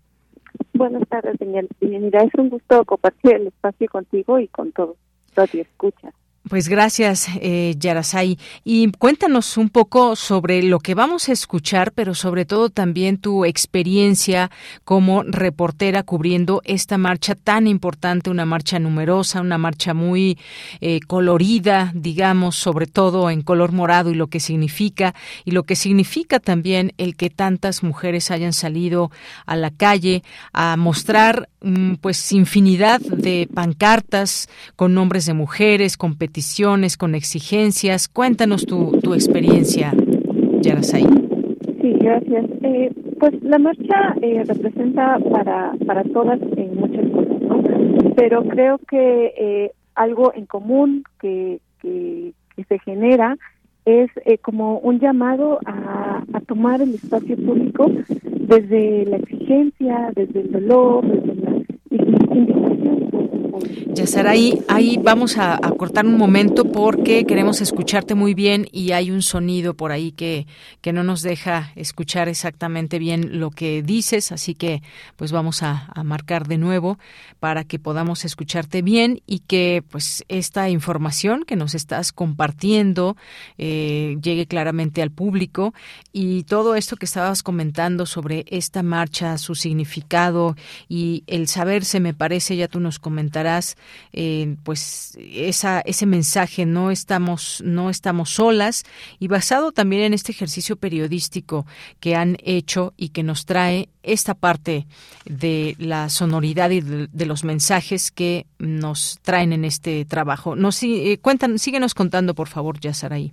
Sí, muchas gracias, doña. Eh, sí, en, el, en la marcha pues se viven muchísimas cosas, ¿no? Entre entre ellas pues es este sentir colectivo, esta indignación por, por las injusticias que vivimos las mujeres día con día, eh, pero también eh, es un llamado a habitar el espacio público desde otras formas, ¿no? Desde desde el acompañamiento, desde la contención, desde la risa, desde el baile. Eh, y creo que ese, ese sentir colectivo que se diversifica y también ese pensar colectivo que, que, que también eh, ramifica en muchas en muchos cuestionamientos y en muchas protestas es quizá una de las cosas eh, más eh, que tenemos en común todas las personas que, que asistimos a, a la marcha. Y algo muy importante es que precisamente el habitar el espacio con, con nuestro cuerpo, con nuestra presencia, es eh, sumamente importante porque a la vez estamos de, denunciando eh, una ausencia, la ausencia de justicia y también la ausencia de, de mujeres eh, que han eh, pues desaparecido o fallecido eh, víctimas de, de, la violencia que vivimos en este país.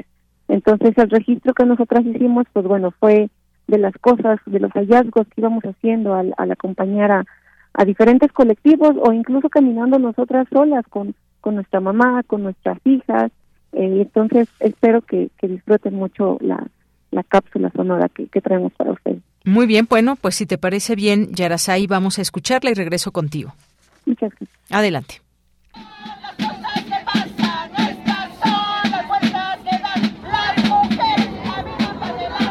El viento hace llover jacarandas en el cabello de las manifestantes morado que salpica morado. Nosotros invitamos a salir y a marchar de manera pacífica, porque así de importante es esta causa. Nosotras nos queremos vivas y queremos vivas a todas las mujeres, aún a las que todavía no nacen. Corriente alterna. Facultad de Derecho se tiñe de morado se tiñe de verde. Hay tendederos, hay mujeres por fin levantando la voz, hay lágrimas, abrazos, amigas, hermanas y compañeras que aunque muchas de nosotras no nos conocemos, sabemos que somos hermanas. Y y los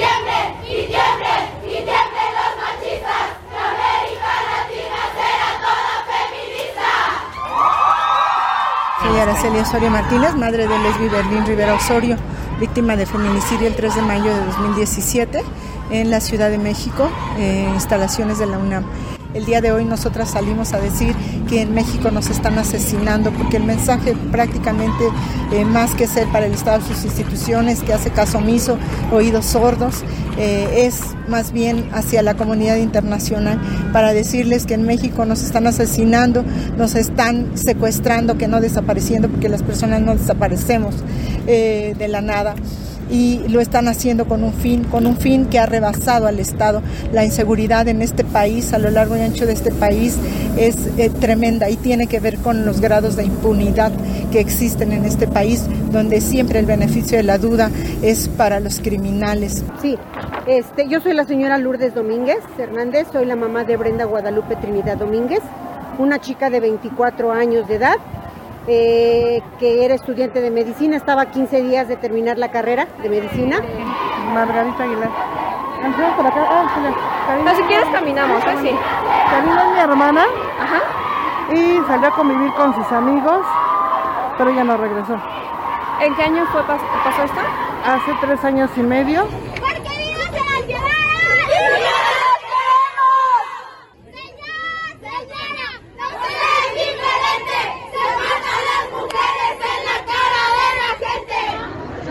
Eh, pues creo que es importante marchar para crear un precedente. Escuché una frase que dicen que es como una gota en una piedra, creo que es eso, que, que la gente sepa que estamos aquí, que el gobierno sepa que estamos aquí, que no nos vamos a callar y pues que todas las mujeres se den cuenta de que no están solas. El contingente es Celestita y de la Facultad de Derecho. Es importante porque queremos visibilizar los derechos que ya tenemos y que aún no se nos respetan. Es importante porque eh, estamos exigiendo la seguridad que no se nos da y es importante para, para hacernos visibles. Las mujeres bailan, porque bailar es también resistir.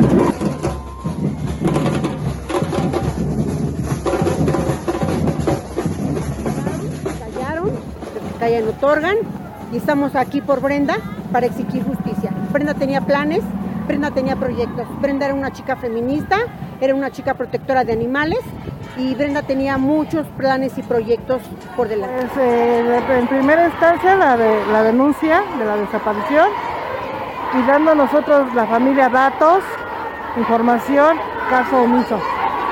Y la respuesta era, no es lo que usted quiera señora, eh, se les dio la información del celular, en donde se utilizó, no hicieron nada se les dijo de las cámaras, no nos sirven. Todo ha sido em, tan obsoleto. Mujer hermana, aquí está tu abogada. Mujer hermana, aquí está tu abogada. No estás sola, no estás sola, no estás sola. Una niña usa su pancarta en la espalda. Mariposa que protesta. Corriente Alterna. Bien, pues Yarasai, muchas gracias por esta, eh, pues esta cápsula que nos trae estos sonidos eh, que escuchábamos de muchas mujeres, sus voces también que hacen sentir a muchas otras mujeres arropadas, una manifestación muy numerosa, cientos de contingentes, el hecho de llevar una pancarta, algún instrumento, colores que expresan cánticos, bailes, gritos de lucha y esperanza y además un, un grupo enorme, muy grande, en donde no hay un, liderazgo de un grupo en específico o una persona, sino salir muchas mujeres eh, de todas edades que se organizaron en contingentes desde escuelas, desde nuestra universidad y muchos otros sitios en esa exigencia y en ese reclamo, porque falta mucho por hacer. Así es, eh, y pues por último, invitarlos a leer eh, la crónica No estamos todas, pero no estamos solas, que la pueden encontrar en la página de corrientealterna.unam.mx y también eh, por más encuentros que los encuentros en el feminismo, que son eh, dos notas que, que se escribieron en, en la unidad con motivo de la marcha del 8 de marzo. Muy bien, eh, Yarasaí Simbrón, muchas gracias. Ahí ya está publicados estos textos que nos mencionas en www.radio, perdón, www.corrientealterna.unam.mx para que tengan ahí todo el detalle, además de esto que acabamos de escuchar. Muchas gracias. Muchísimas gracias por el espacio. Hasta luego. Buena tarde. Hasta luego. Muy buenas tardes a Yarasai que, eh, Simbrón, que es parte de esta unidad de investigaciones periodísticas Corriente Alterna y que nos trae estos, estos sonidos aquí a este espacio que tienen con nosotros el, los días viernes aquí en Prisma RU de Radio UNAM. Prisma RU. Relatamos al mundo. Vamos ahora con mi compañera Cristina Godínez. Académicos abordan los cambios en la política migratoria mexicana. Adelante, Cristina. Hola, ¿qué tal, Deyanira? Un saludo para ti y para el auditorio de Prisma RU. Al participar en la mesa redonda, organizada por el Centro Regional de Investigaciones Multidisciplinarias de la UNAM, Donatiu Guillén, del Programa Universitario de Estudios del Desarrollo, dijo que la política migratoria de México poco a poco se convirtió en la de Estados Unidos. Señaló que la política migratoria de México fue perdiendo espacios un poco antes de la llegada de Donald Trump al poder. Todavía no había caravanas y ya las estaba refiriendo las caravanas. Todavía no, había la de la del 18 y Trump desde el 17 ya andaba ahí que las caravanas. Y ya estaba ubicada la migración como una, una invasión y además como una invasión que amenazaba la seguridad nacional, y todo lo que ya sabemos de ese discurso. Pero ese es el punto decisivo del quiebre, cuando se modifica esa política migratoria por razones político-ideológicas en Estados Unidos. En otras palabras, primero fue el racismo y la xenofobia, después fue la política migratoria adecuada a ese racismo y xenofobia. Por su parte, el investigador Jorge Durant indicó que lo que caracteriza la migración en el primer cuarto de siglo son las nuevas modalidades migratorias y la diversificación de orígenes en el tránsito. Ya no solo es México y Centroamérica, ahora tenemos otros actores políticos con mucha fuerza. Nuevas modalidades migratorias. La bestia, las, este, eh, eh, las caravanas, el, el, solicitar refugio, ¿no? el cruzar la frontera simplemente para decir aquí estoy, pido refugio una presión sistemática de Estados Unidos hacia México, que ya la vemos con estas concesiones, ¿no? Presiones y concesiones. ¿Por qué? Porque México finalmente es el último país de tránsito. Concluyó que debido a nuestra situación geográfica nos hemos convertido en el último país de tránsito en donde se atasca la migración que depende de las políticas migratorias de nuestro vecino del norte. Deyanira, este es mi reporte. Buenas tardes. Gracias, Cristina Godínez. Continuamos. Tu opinión es muy importante.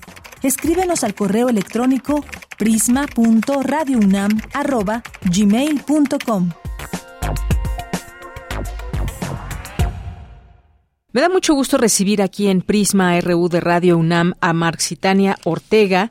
Vamos a hablar de uno de sus libros y ella es escritora, guerrerense, escribe narrativa y poesía. Marxitania, ¿cómo estás? Muy buenas tardes. Hola, Yanira, buenas tardes. Eh, contenta de estar con ustedes.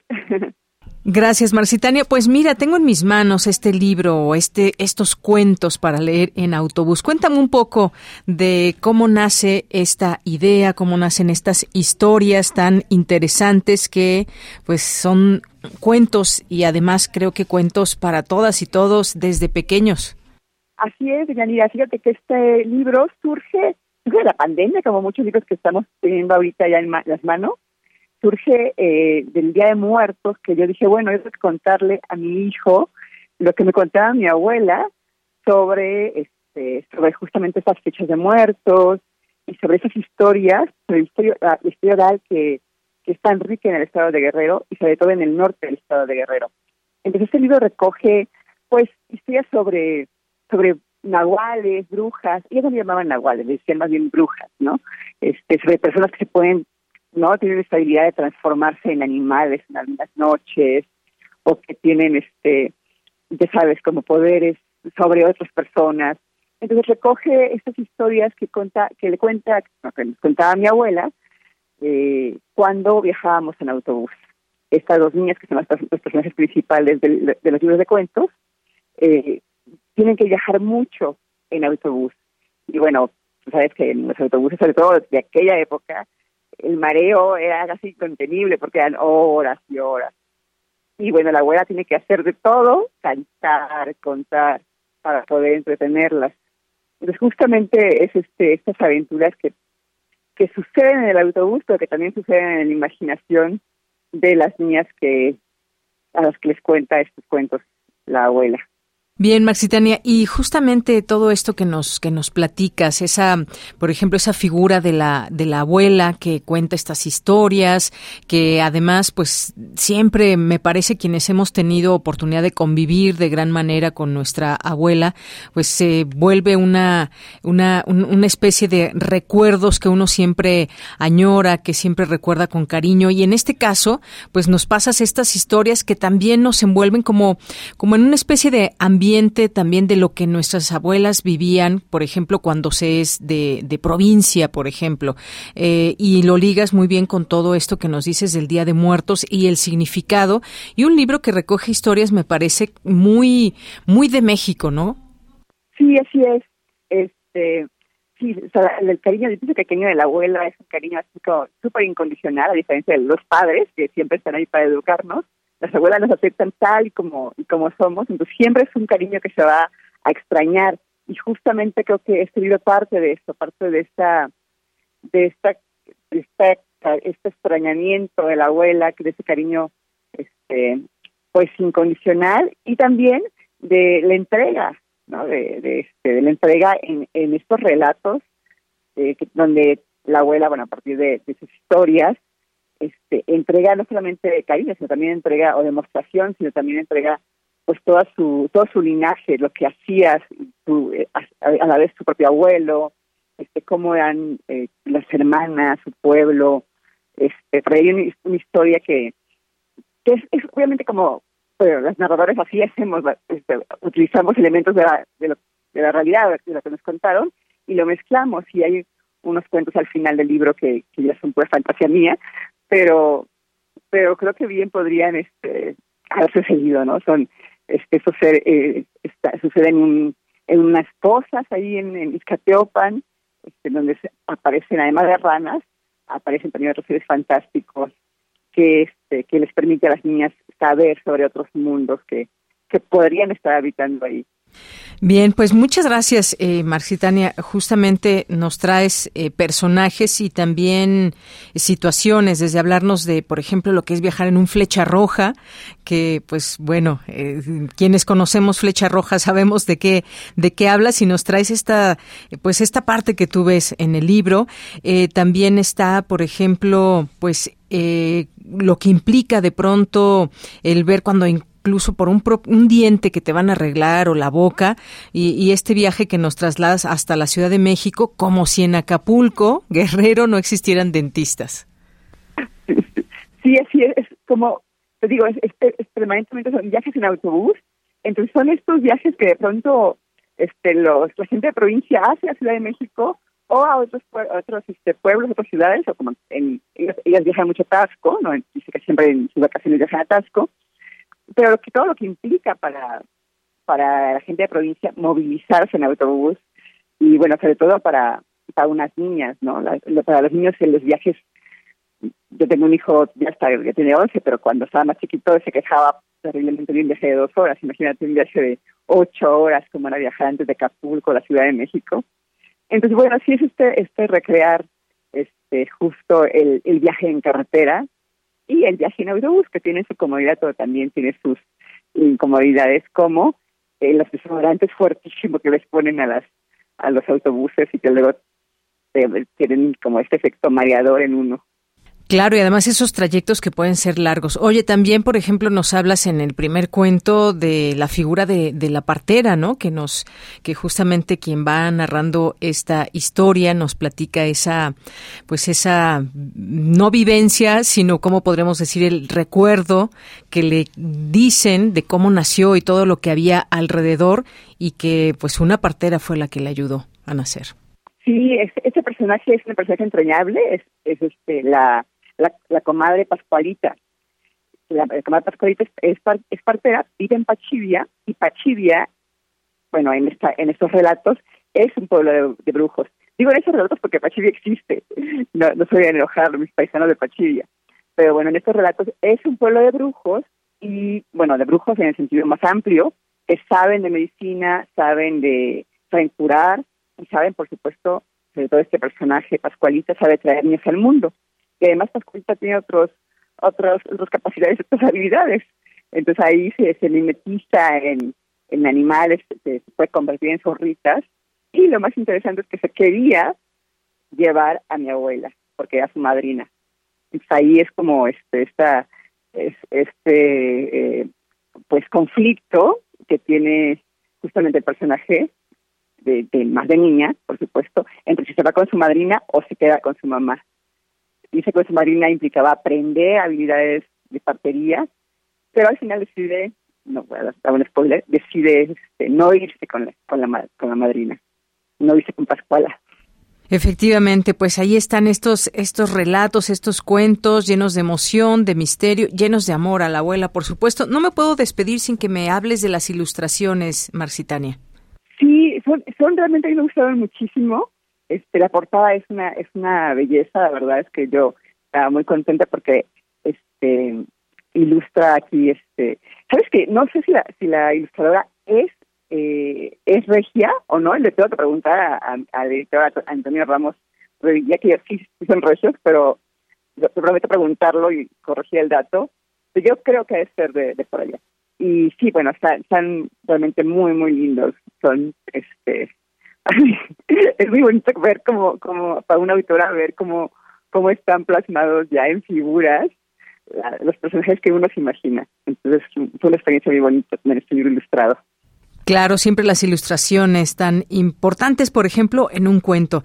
Pues no me resta más que agradecerte, Marcitania Ortega. Eh, dejamos esta recomendación eh, para que la gente que nos esté escuchando vaya por sus cuentos para leer en autobús eh, de tu autoría, ilustraciones de Laura Hernández y está editado por Universidad Autónoma de Nuevo León, donde pueden conseguirlo y en la Casa Universitaria del Libro. Muchas gracias. Muchas gracias, Yanira. A ti, hasta luego. Muy buenas tardes. Continuamos. Colaboradores RU. Análisis. Con Javier Contreras. Es viernes, viernes de análisis en Refractario RU, temas que han sido noticia en la semana, los traemos hoy al análisis y vamos a comenzar con eh, este primer tema que tenemos con el maestro Javier Contreras, maestro en Derecho, profesor de la Facultad de Derecho y de la FES Acatlán, intervención extranjera, el caso de los estadounidenses muertos y las declaraciones del presidente López Obrador. ¿Qué tal, Javier? ¿Cómo estás? Muy buenas tardes. Hola, ¿qué tal, Deyanira? Muy buena tarde para ti, para todo nuestro amable auditorio en Prisma RU. Pues sí, se trata de un asunto que ha levantado mucha ámpula, sobre todo en aquellos que tienen un gen más soberanista que otros, que ojo, no se trata de un tema eh, simple, es un tema delicado y que puede tener unos alcances desproporcionados, pero que creo que hasta el momento ha sabido eh, se ha sabido controlar tanto desde Estados Unidos como en el caso mexicano. Y me refiero a estas propuestas francamente ridículas por parte de congresistas republicanos allá en Estados Unidos, hablando específicamente de Lindsey Graham. Se ha mencionado que hay una intentona por parte de este partido político ahí en Estados Unidos, sobre todo en congresistas locales, de clasificar a los grupos criminales en México como organizaciones terroristas. Uno podría pensar que esto es un tema simple o que incluso únicamente va hacia Estados Unidos, su jurisdicción y su territorio, pero resulta que la ley estadounidense cuando se trata de terrorismo, pues se atribuye algunas funciones que se extralimitan respecto de las soberanías de otros estados. Y en el caso del delito de terrorismo allá, es algo que desde el Acta Patriota y otros documentos persiguen de forma abierta en cualquier lugar del mundo. Hablar de la clasificación de un grupo criminal, en ese caso en nuestra frontera con Estados Unidos, aquí en México, como un grupo terrorista es de alguna manera facultar a aquellas Fuerzas Armadas estadounidenses, ejercicios de inteligencia y compañía a tener acciones aquí en México, por supuesto, no es como que nuestro país se vaya a dejar a secas y ya. Y es ahí donde entra la intervención del presidente López Obrador y por supuesto el canciller Marcelo Ebrard, donde se habla acerca de este rechazo pleno y abierto a estas propuestas y me parece que fue una reacción correcta. No creo que haya sido sobrada, es importante que así se trate únicamente de la propuesta de un senador advenedizo, mejor dicho, un congresista torpe o que no ha tenido mejor ocurrencia que mencionar esto en sus redes sociales y de forma pública, pues vemos aquí un ejercicio abierto de la soberanía mexicana y de los límites que tienen las acciones de, en este caso, Estados Unidos, con la frontera en México. Finalmente, algo que tal vez aquí se me parecería no un exceso, pero no sé qué efecto pudiese llegar a tener al final del día, respecto del llamado que hace el presidente a los mexicanos en el exterior, en este caso en Estados Unidos, a no votar por opciones del Partido Republicano.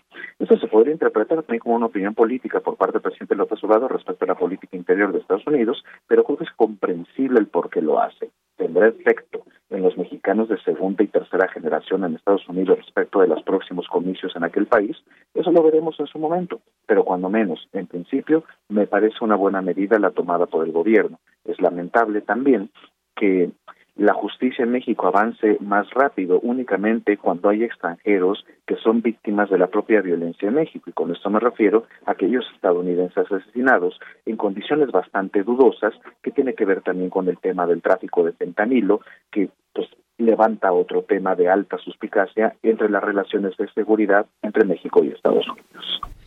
Bien, Javier, pues muchas gracias. Un tema sin duda muy importante y me parece que está muy focalizado con, con eh, los republicanos, justamente, que han, eh, cruzado esas, eh, esa serie de, de, cuestiones en torno a este tema, por ejemplo, si declarar a los narcotraficantes como terroristas y esto de paso a una posible pues invasión de Estados Unidos, lo cual vemos en este momento y hoy en nuestros días casi imposible, pero el solo el solo hecho de que se declare o que se eh, pretenda eso, pues molesta no solamente a un gobierno que es el de México, sino me parece que a todos los mexicanos, aunque se me hace muy focalizado con eh, algunos republicanos, incluso no diría que es la postura republicana en Estados Unidos, no sé qué te parece. Sí, me parecería algo eh, que uno debe considerar. Hace mucho tiempo yo compartía un tuit cuando recién era electo Donald Trump como presidente en Estados Unidos. A ver, yo no le temo al señor Donald Trump, le temo a los millones de estadounidenses que votaron por este tipo de posturas.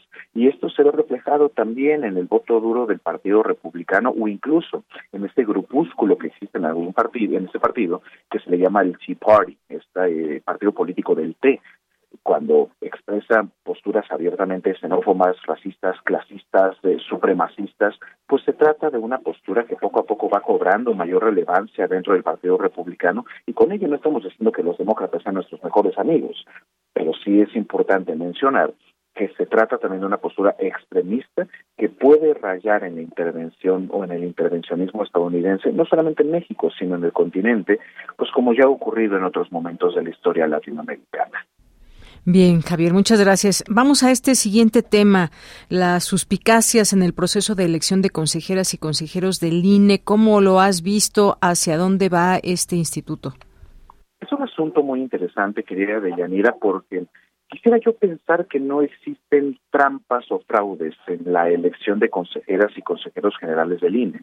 Lorenzo Córdoba y otros más concluyen finalmente su periodo en el máximo órgano de toma de decisiones del Instituto Nacional Electoral y es una base constitucional la renovación de este Consejo General en partes. Eh, en responsabilidad de la Cámara de Diputados. Hasta este momento el proceso ha avanzado en la realización de un examen de conocimientos técnicos en materia constitucional, electoral, convencional, etcétera, político, electoral, para poder encontrar a los mejores candidatos y candidatas a ocupar estos espacios.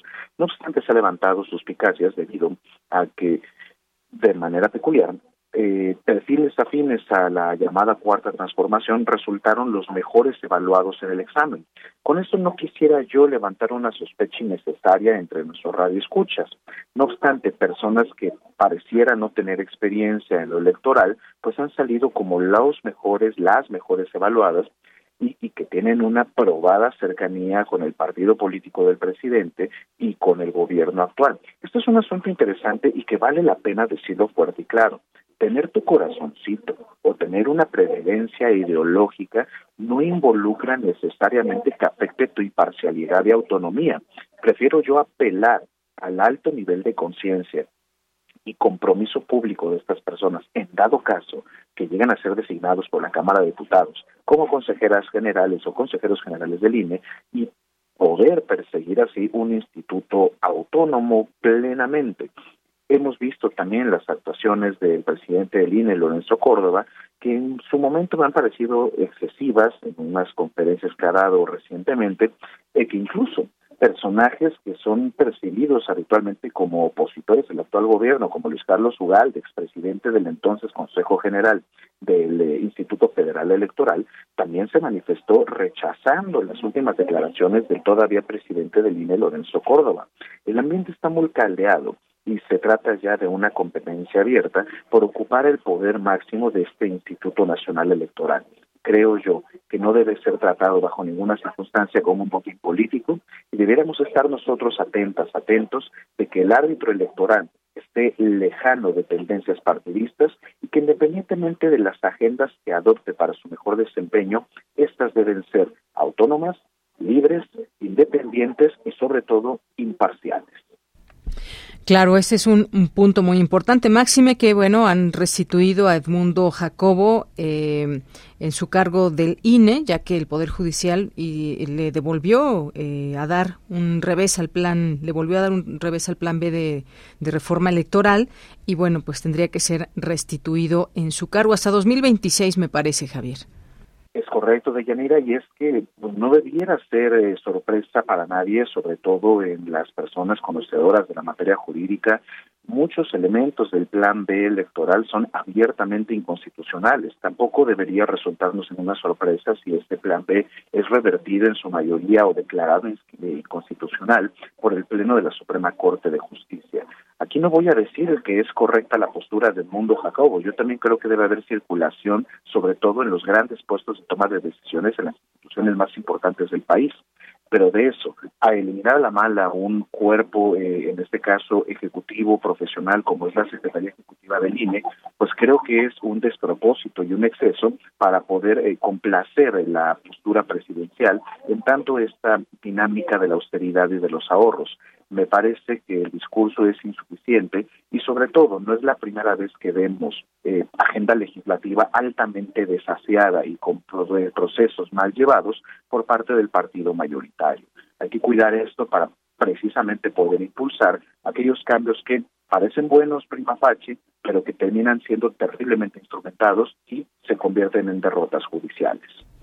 Bien, Javier, y por último, rápidamente, la intervención ilegal de comunicaciones civiles por parte del ejército, ponos en contexto, ¿quién tiene el control? ¿Qué sucede en esta parte?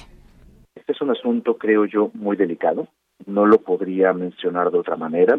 El presidente ha sido ignorado por parte de las Fuerzas Armadas, puesto que él mismo había mencionado muy al principio de su sexenio que no se iba a adquirir ningún tipo de software eh, para espiar o para compartir o conocer información particularmente de civiles y esto ha sido desobedecido de una forma olímpica por parte de las autoridades militares, por las autoridades de seguridad nacional.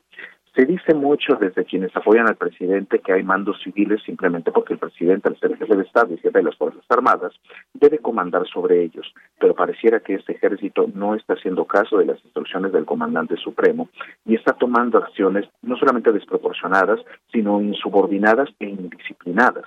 Entonces, valdría la pena preguntarnos, ¿el presidente no quiere ponerle límites o peor aún, no puede ponerle límites al poder militar? Es un asunto hiper, eh, hiper delicado y que no podemos dejar de lado. Esto no debe pasar con ninguna persona, defensora de derechos humanos, periodista, político opositor, ni con ninguna persona en este país. El espionaje, sobre todo como una acción ilegal, toda vez que no existe aquí una orden no juez para poder llevarla a cabo, no debiera tener espacio en nuestro país, porque el mismo presidente así se comprometió también en su momento. Bien, bien, pues muchas gracias, gracias Javier Contreras por este análisis que nos haces de estos tres temas eh, muy importantes que han tenido mucho espacio en los medios durante esta semana. Te agradezco mucho y ya nos escucharemos la siguiente semana. Muchísimas gracias, Yanita. Cuídate mucho y para nuestro amable auditorio también cuídense mucho y que tengan un estupendo fin de semana. Melomanía RU con Dulce Wet. Vamos ahora con Dulce Wet y su Melomanía RU.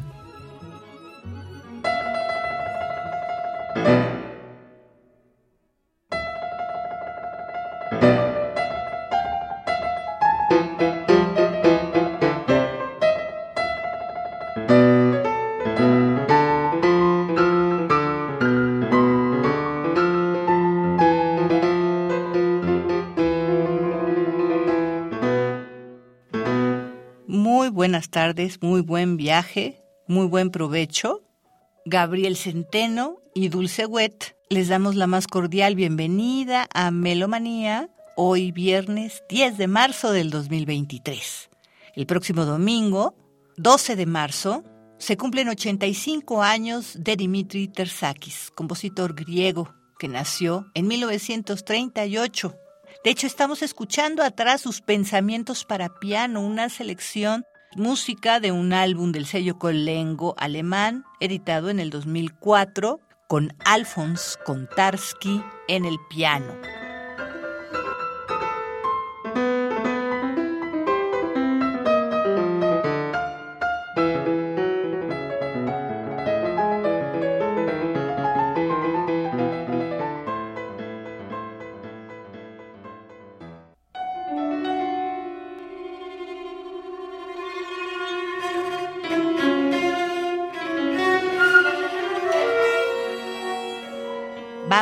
A las invitaciones. La primera de Julia Cruz, directora invitada a los conciertos de la UFUNAM al noveno programa de esta primera temporada 2023 con el estreno mundial del concierto para piano de la Alquimia El Resplandor de Georgina Derbez y la Sinfonía 9 del Nuevo Mundo de Antonin Dvorak. Hola a todos los amigos de Prisma RU, amigos de Melomanía. Yo soy Julia Cruz, soy la directora huésped de la Orquesta Filarmónica de la UNAM en esta semana. Vengo de España y de hecho vengo de la mano de otro español que sé que es muy querido aquí en México en la escena de la música contemporánea, que es Alberto Rosado. Y bueno, pues yo les quiero invitar a los próximos conciertos del 11 y del 12 de marzo, el noveno programa de la temporada, en el que pues les vamos a ofrecer dos obras que a priori puede parecer que no tienen nada que ver, pero que en realidad están muy relacionadas. Vamos a hacer el estreno mundial del nuevo concierto de piano de Georgina Derbez, que se titula De la alquimia el resplandor, con Alberto Rosado como solista, y acabaremos el programa con una de las sinfonías más queridas por todos los melómanos y por todas las orquestas del mundo, que es la novena sinfonía de Borsak, la sinfonía desde el Nuevo Mundo un programa que tiene música para todos, para los amantes de las nuevas composiciones y para los amantes del repertorio más canónico, ¿no? Creo que estas dos obras están muy relacionadas porque me parece que ambas hablan de procesos de transformación. En el caso del concierto de piano, Georgina se ha inspirado en una serie fotográfica que relata un poco el proceso de la alquimia, ¿no? Cómo se llega a conseguir oro y esa transformación que sufre el material. Y ese material va a ser precisamente el piano solista, ¿no? Que casi va a parecer que ruge contra la orquesta en algunos momentos. Y bueno, como os decía, para acabar, haremos la novena de Borsak, que tiene mucho que ver con la transformación, con el viaje, ¿no? De hecho, en el origen de esta sinfonía hay un viaje, el de Borsak a Estados Unidos. Es una sinfonía llena de luz, llena también de drama, drama en el sentido más teatral y de muchas aventuras, ¿no? Es, es una sinfonía sorprendente, querida por todos y por supuesto por mí. Les invitamos los próximos días 11 y 12 de marzo a estos conciertos con la música de Georgina Derbez y de Antonín Borzak.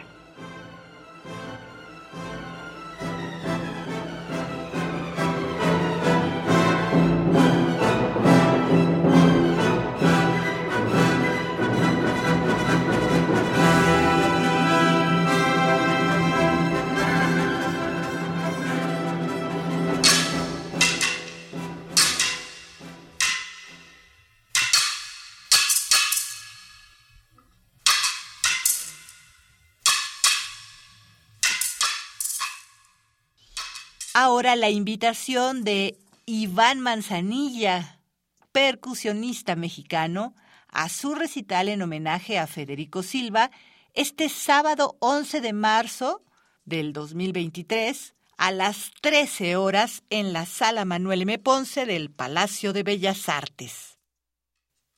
Hola a todos, estimados radioescuchas de Prisma RU. Soy Iván Manzanilla, percusionista mexicano y los quiero invitar al concierto que tendremos dentro del marco de las celebraciones y homenajes al maestro Federico Silva.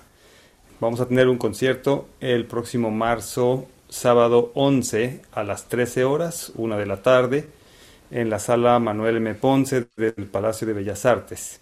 Les quiero invitar a este concierto que en realidad es un concierto multidisciplinario, ya que vamos a escuchar música escrita para instrumentos de percusión por compositores mexicanos, música dedicada especialmente al maestro Silva, obras que se escribieron para su 90 aniversario ya hace unos años y que además estarán acompañadas por la proyección de un documental experimental que el maestro Federico Silva realizó en 1973, así como una proyección al mismo tiempo de notación musical y gráfica que el maestro Silva produjo, la cual funcionó como base para la composición de las partituras que vamos a escuchar en el concierto.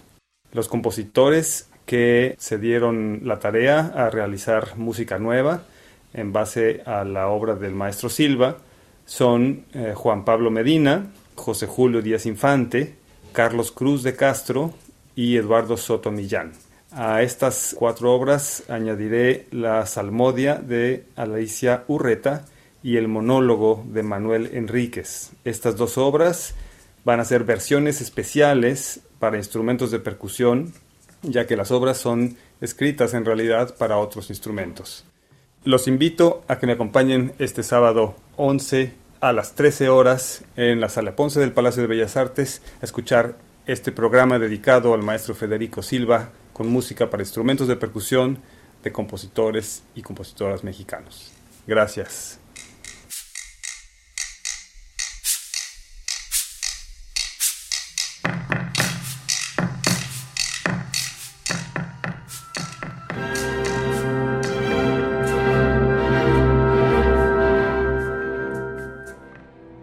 Por último, un día también como el domingo, pero de 1832 se cumplen 191 años sin Frederick Kulau. Él perdió su ojo derecho en un accidente a los siete años y entonces optó por estudiar piano en Hamburgo. Su familia era de escasos recursos, pero lograron pagarle lecciones de piano y se traslada en 1810 a Copenhague. Se convierte en ciudadano danés tres años después Ahí reside casi hasta su muerte, exceptuando algunos viajes. En su vida fue conocido principalmente como concertista de piano y compositor de ópera, pero fue también responsable de introducir a las audiencias de su país muchas de las obras de Beethoven, a quien admiraba profundamente. De él estamos escuchando la obertura El arpa mágica, de su álbum compilatorio de oberturas, producido por Chandos en 1998, con la Orquesta Sinfónica de la Radio Danesa y Michel Schonovant en la dirección.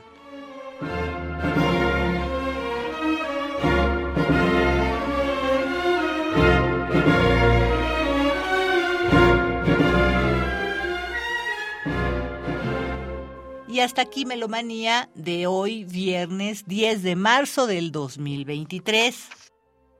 Gabriel Centeno y Dulce Wet les agradecemos enormemente su atención y sintonía y les deseamos un provechoso y caluroso fin de semana. Nos escuchamos muy pronto. Hasta la próxima.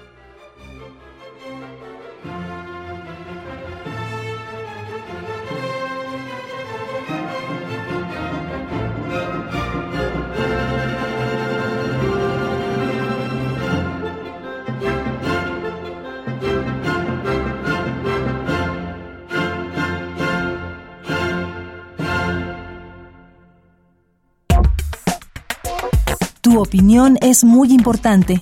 Escríbenos al correo electrónico prisma.radiounam@gmail.com. Llegamos al final de esta emisión. Muchas gracias por su atención, por su sintonía. Siempre un gusto que puedan acompañar este espacio informativo universitario desde nuestra universidad. Y a nombre de todo el equipo le damos las gracias. Marco Lubián en la producción, Denis Licea en la asistencia, Sebastián Hernández, a Montserrat Brito en las redes sociales, Enrique Pacheco en la continuidad, José de Jesús Silva y Arturo González en los controles técnicos. Aquí se despiden del micrófono de Yanira Morán. Que tenga una excelente tarde, buen provecho. El lunes nos escuchamos en punto de la una. Buenas tardes. Cúrate, mijita, el dolor con nuestra luz del sol y los rayos de la luna.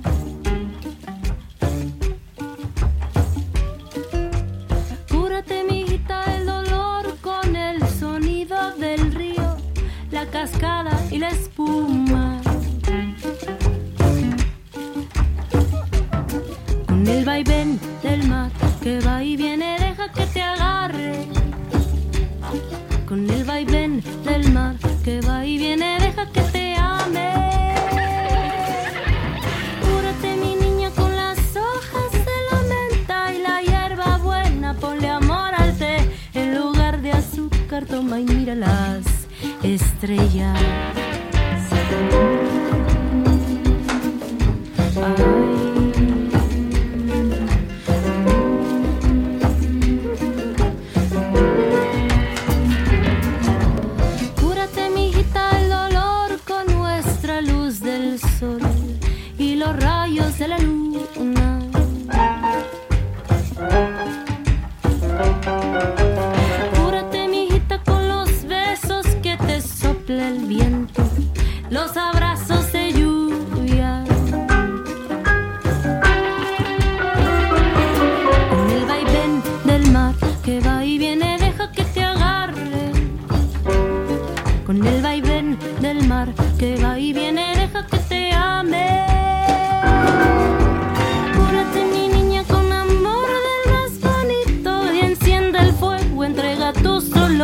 Que se vuelvan polvo y vengan nuevas flores. Que se vuelvan polvo, que se vuelvan polvo todos los dolores. Que los queme el fuego, que los queme el fuego y vengan nuevas flores. Que se vuelvan polvo, que se vuelvan polvo todos los dolores. Que los queme el fuego, que los queme el fuego y vengan nuevas flores.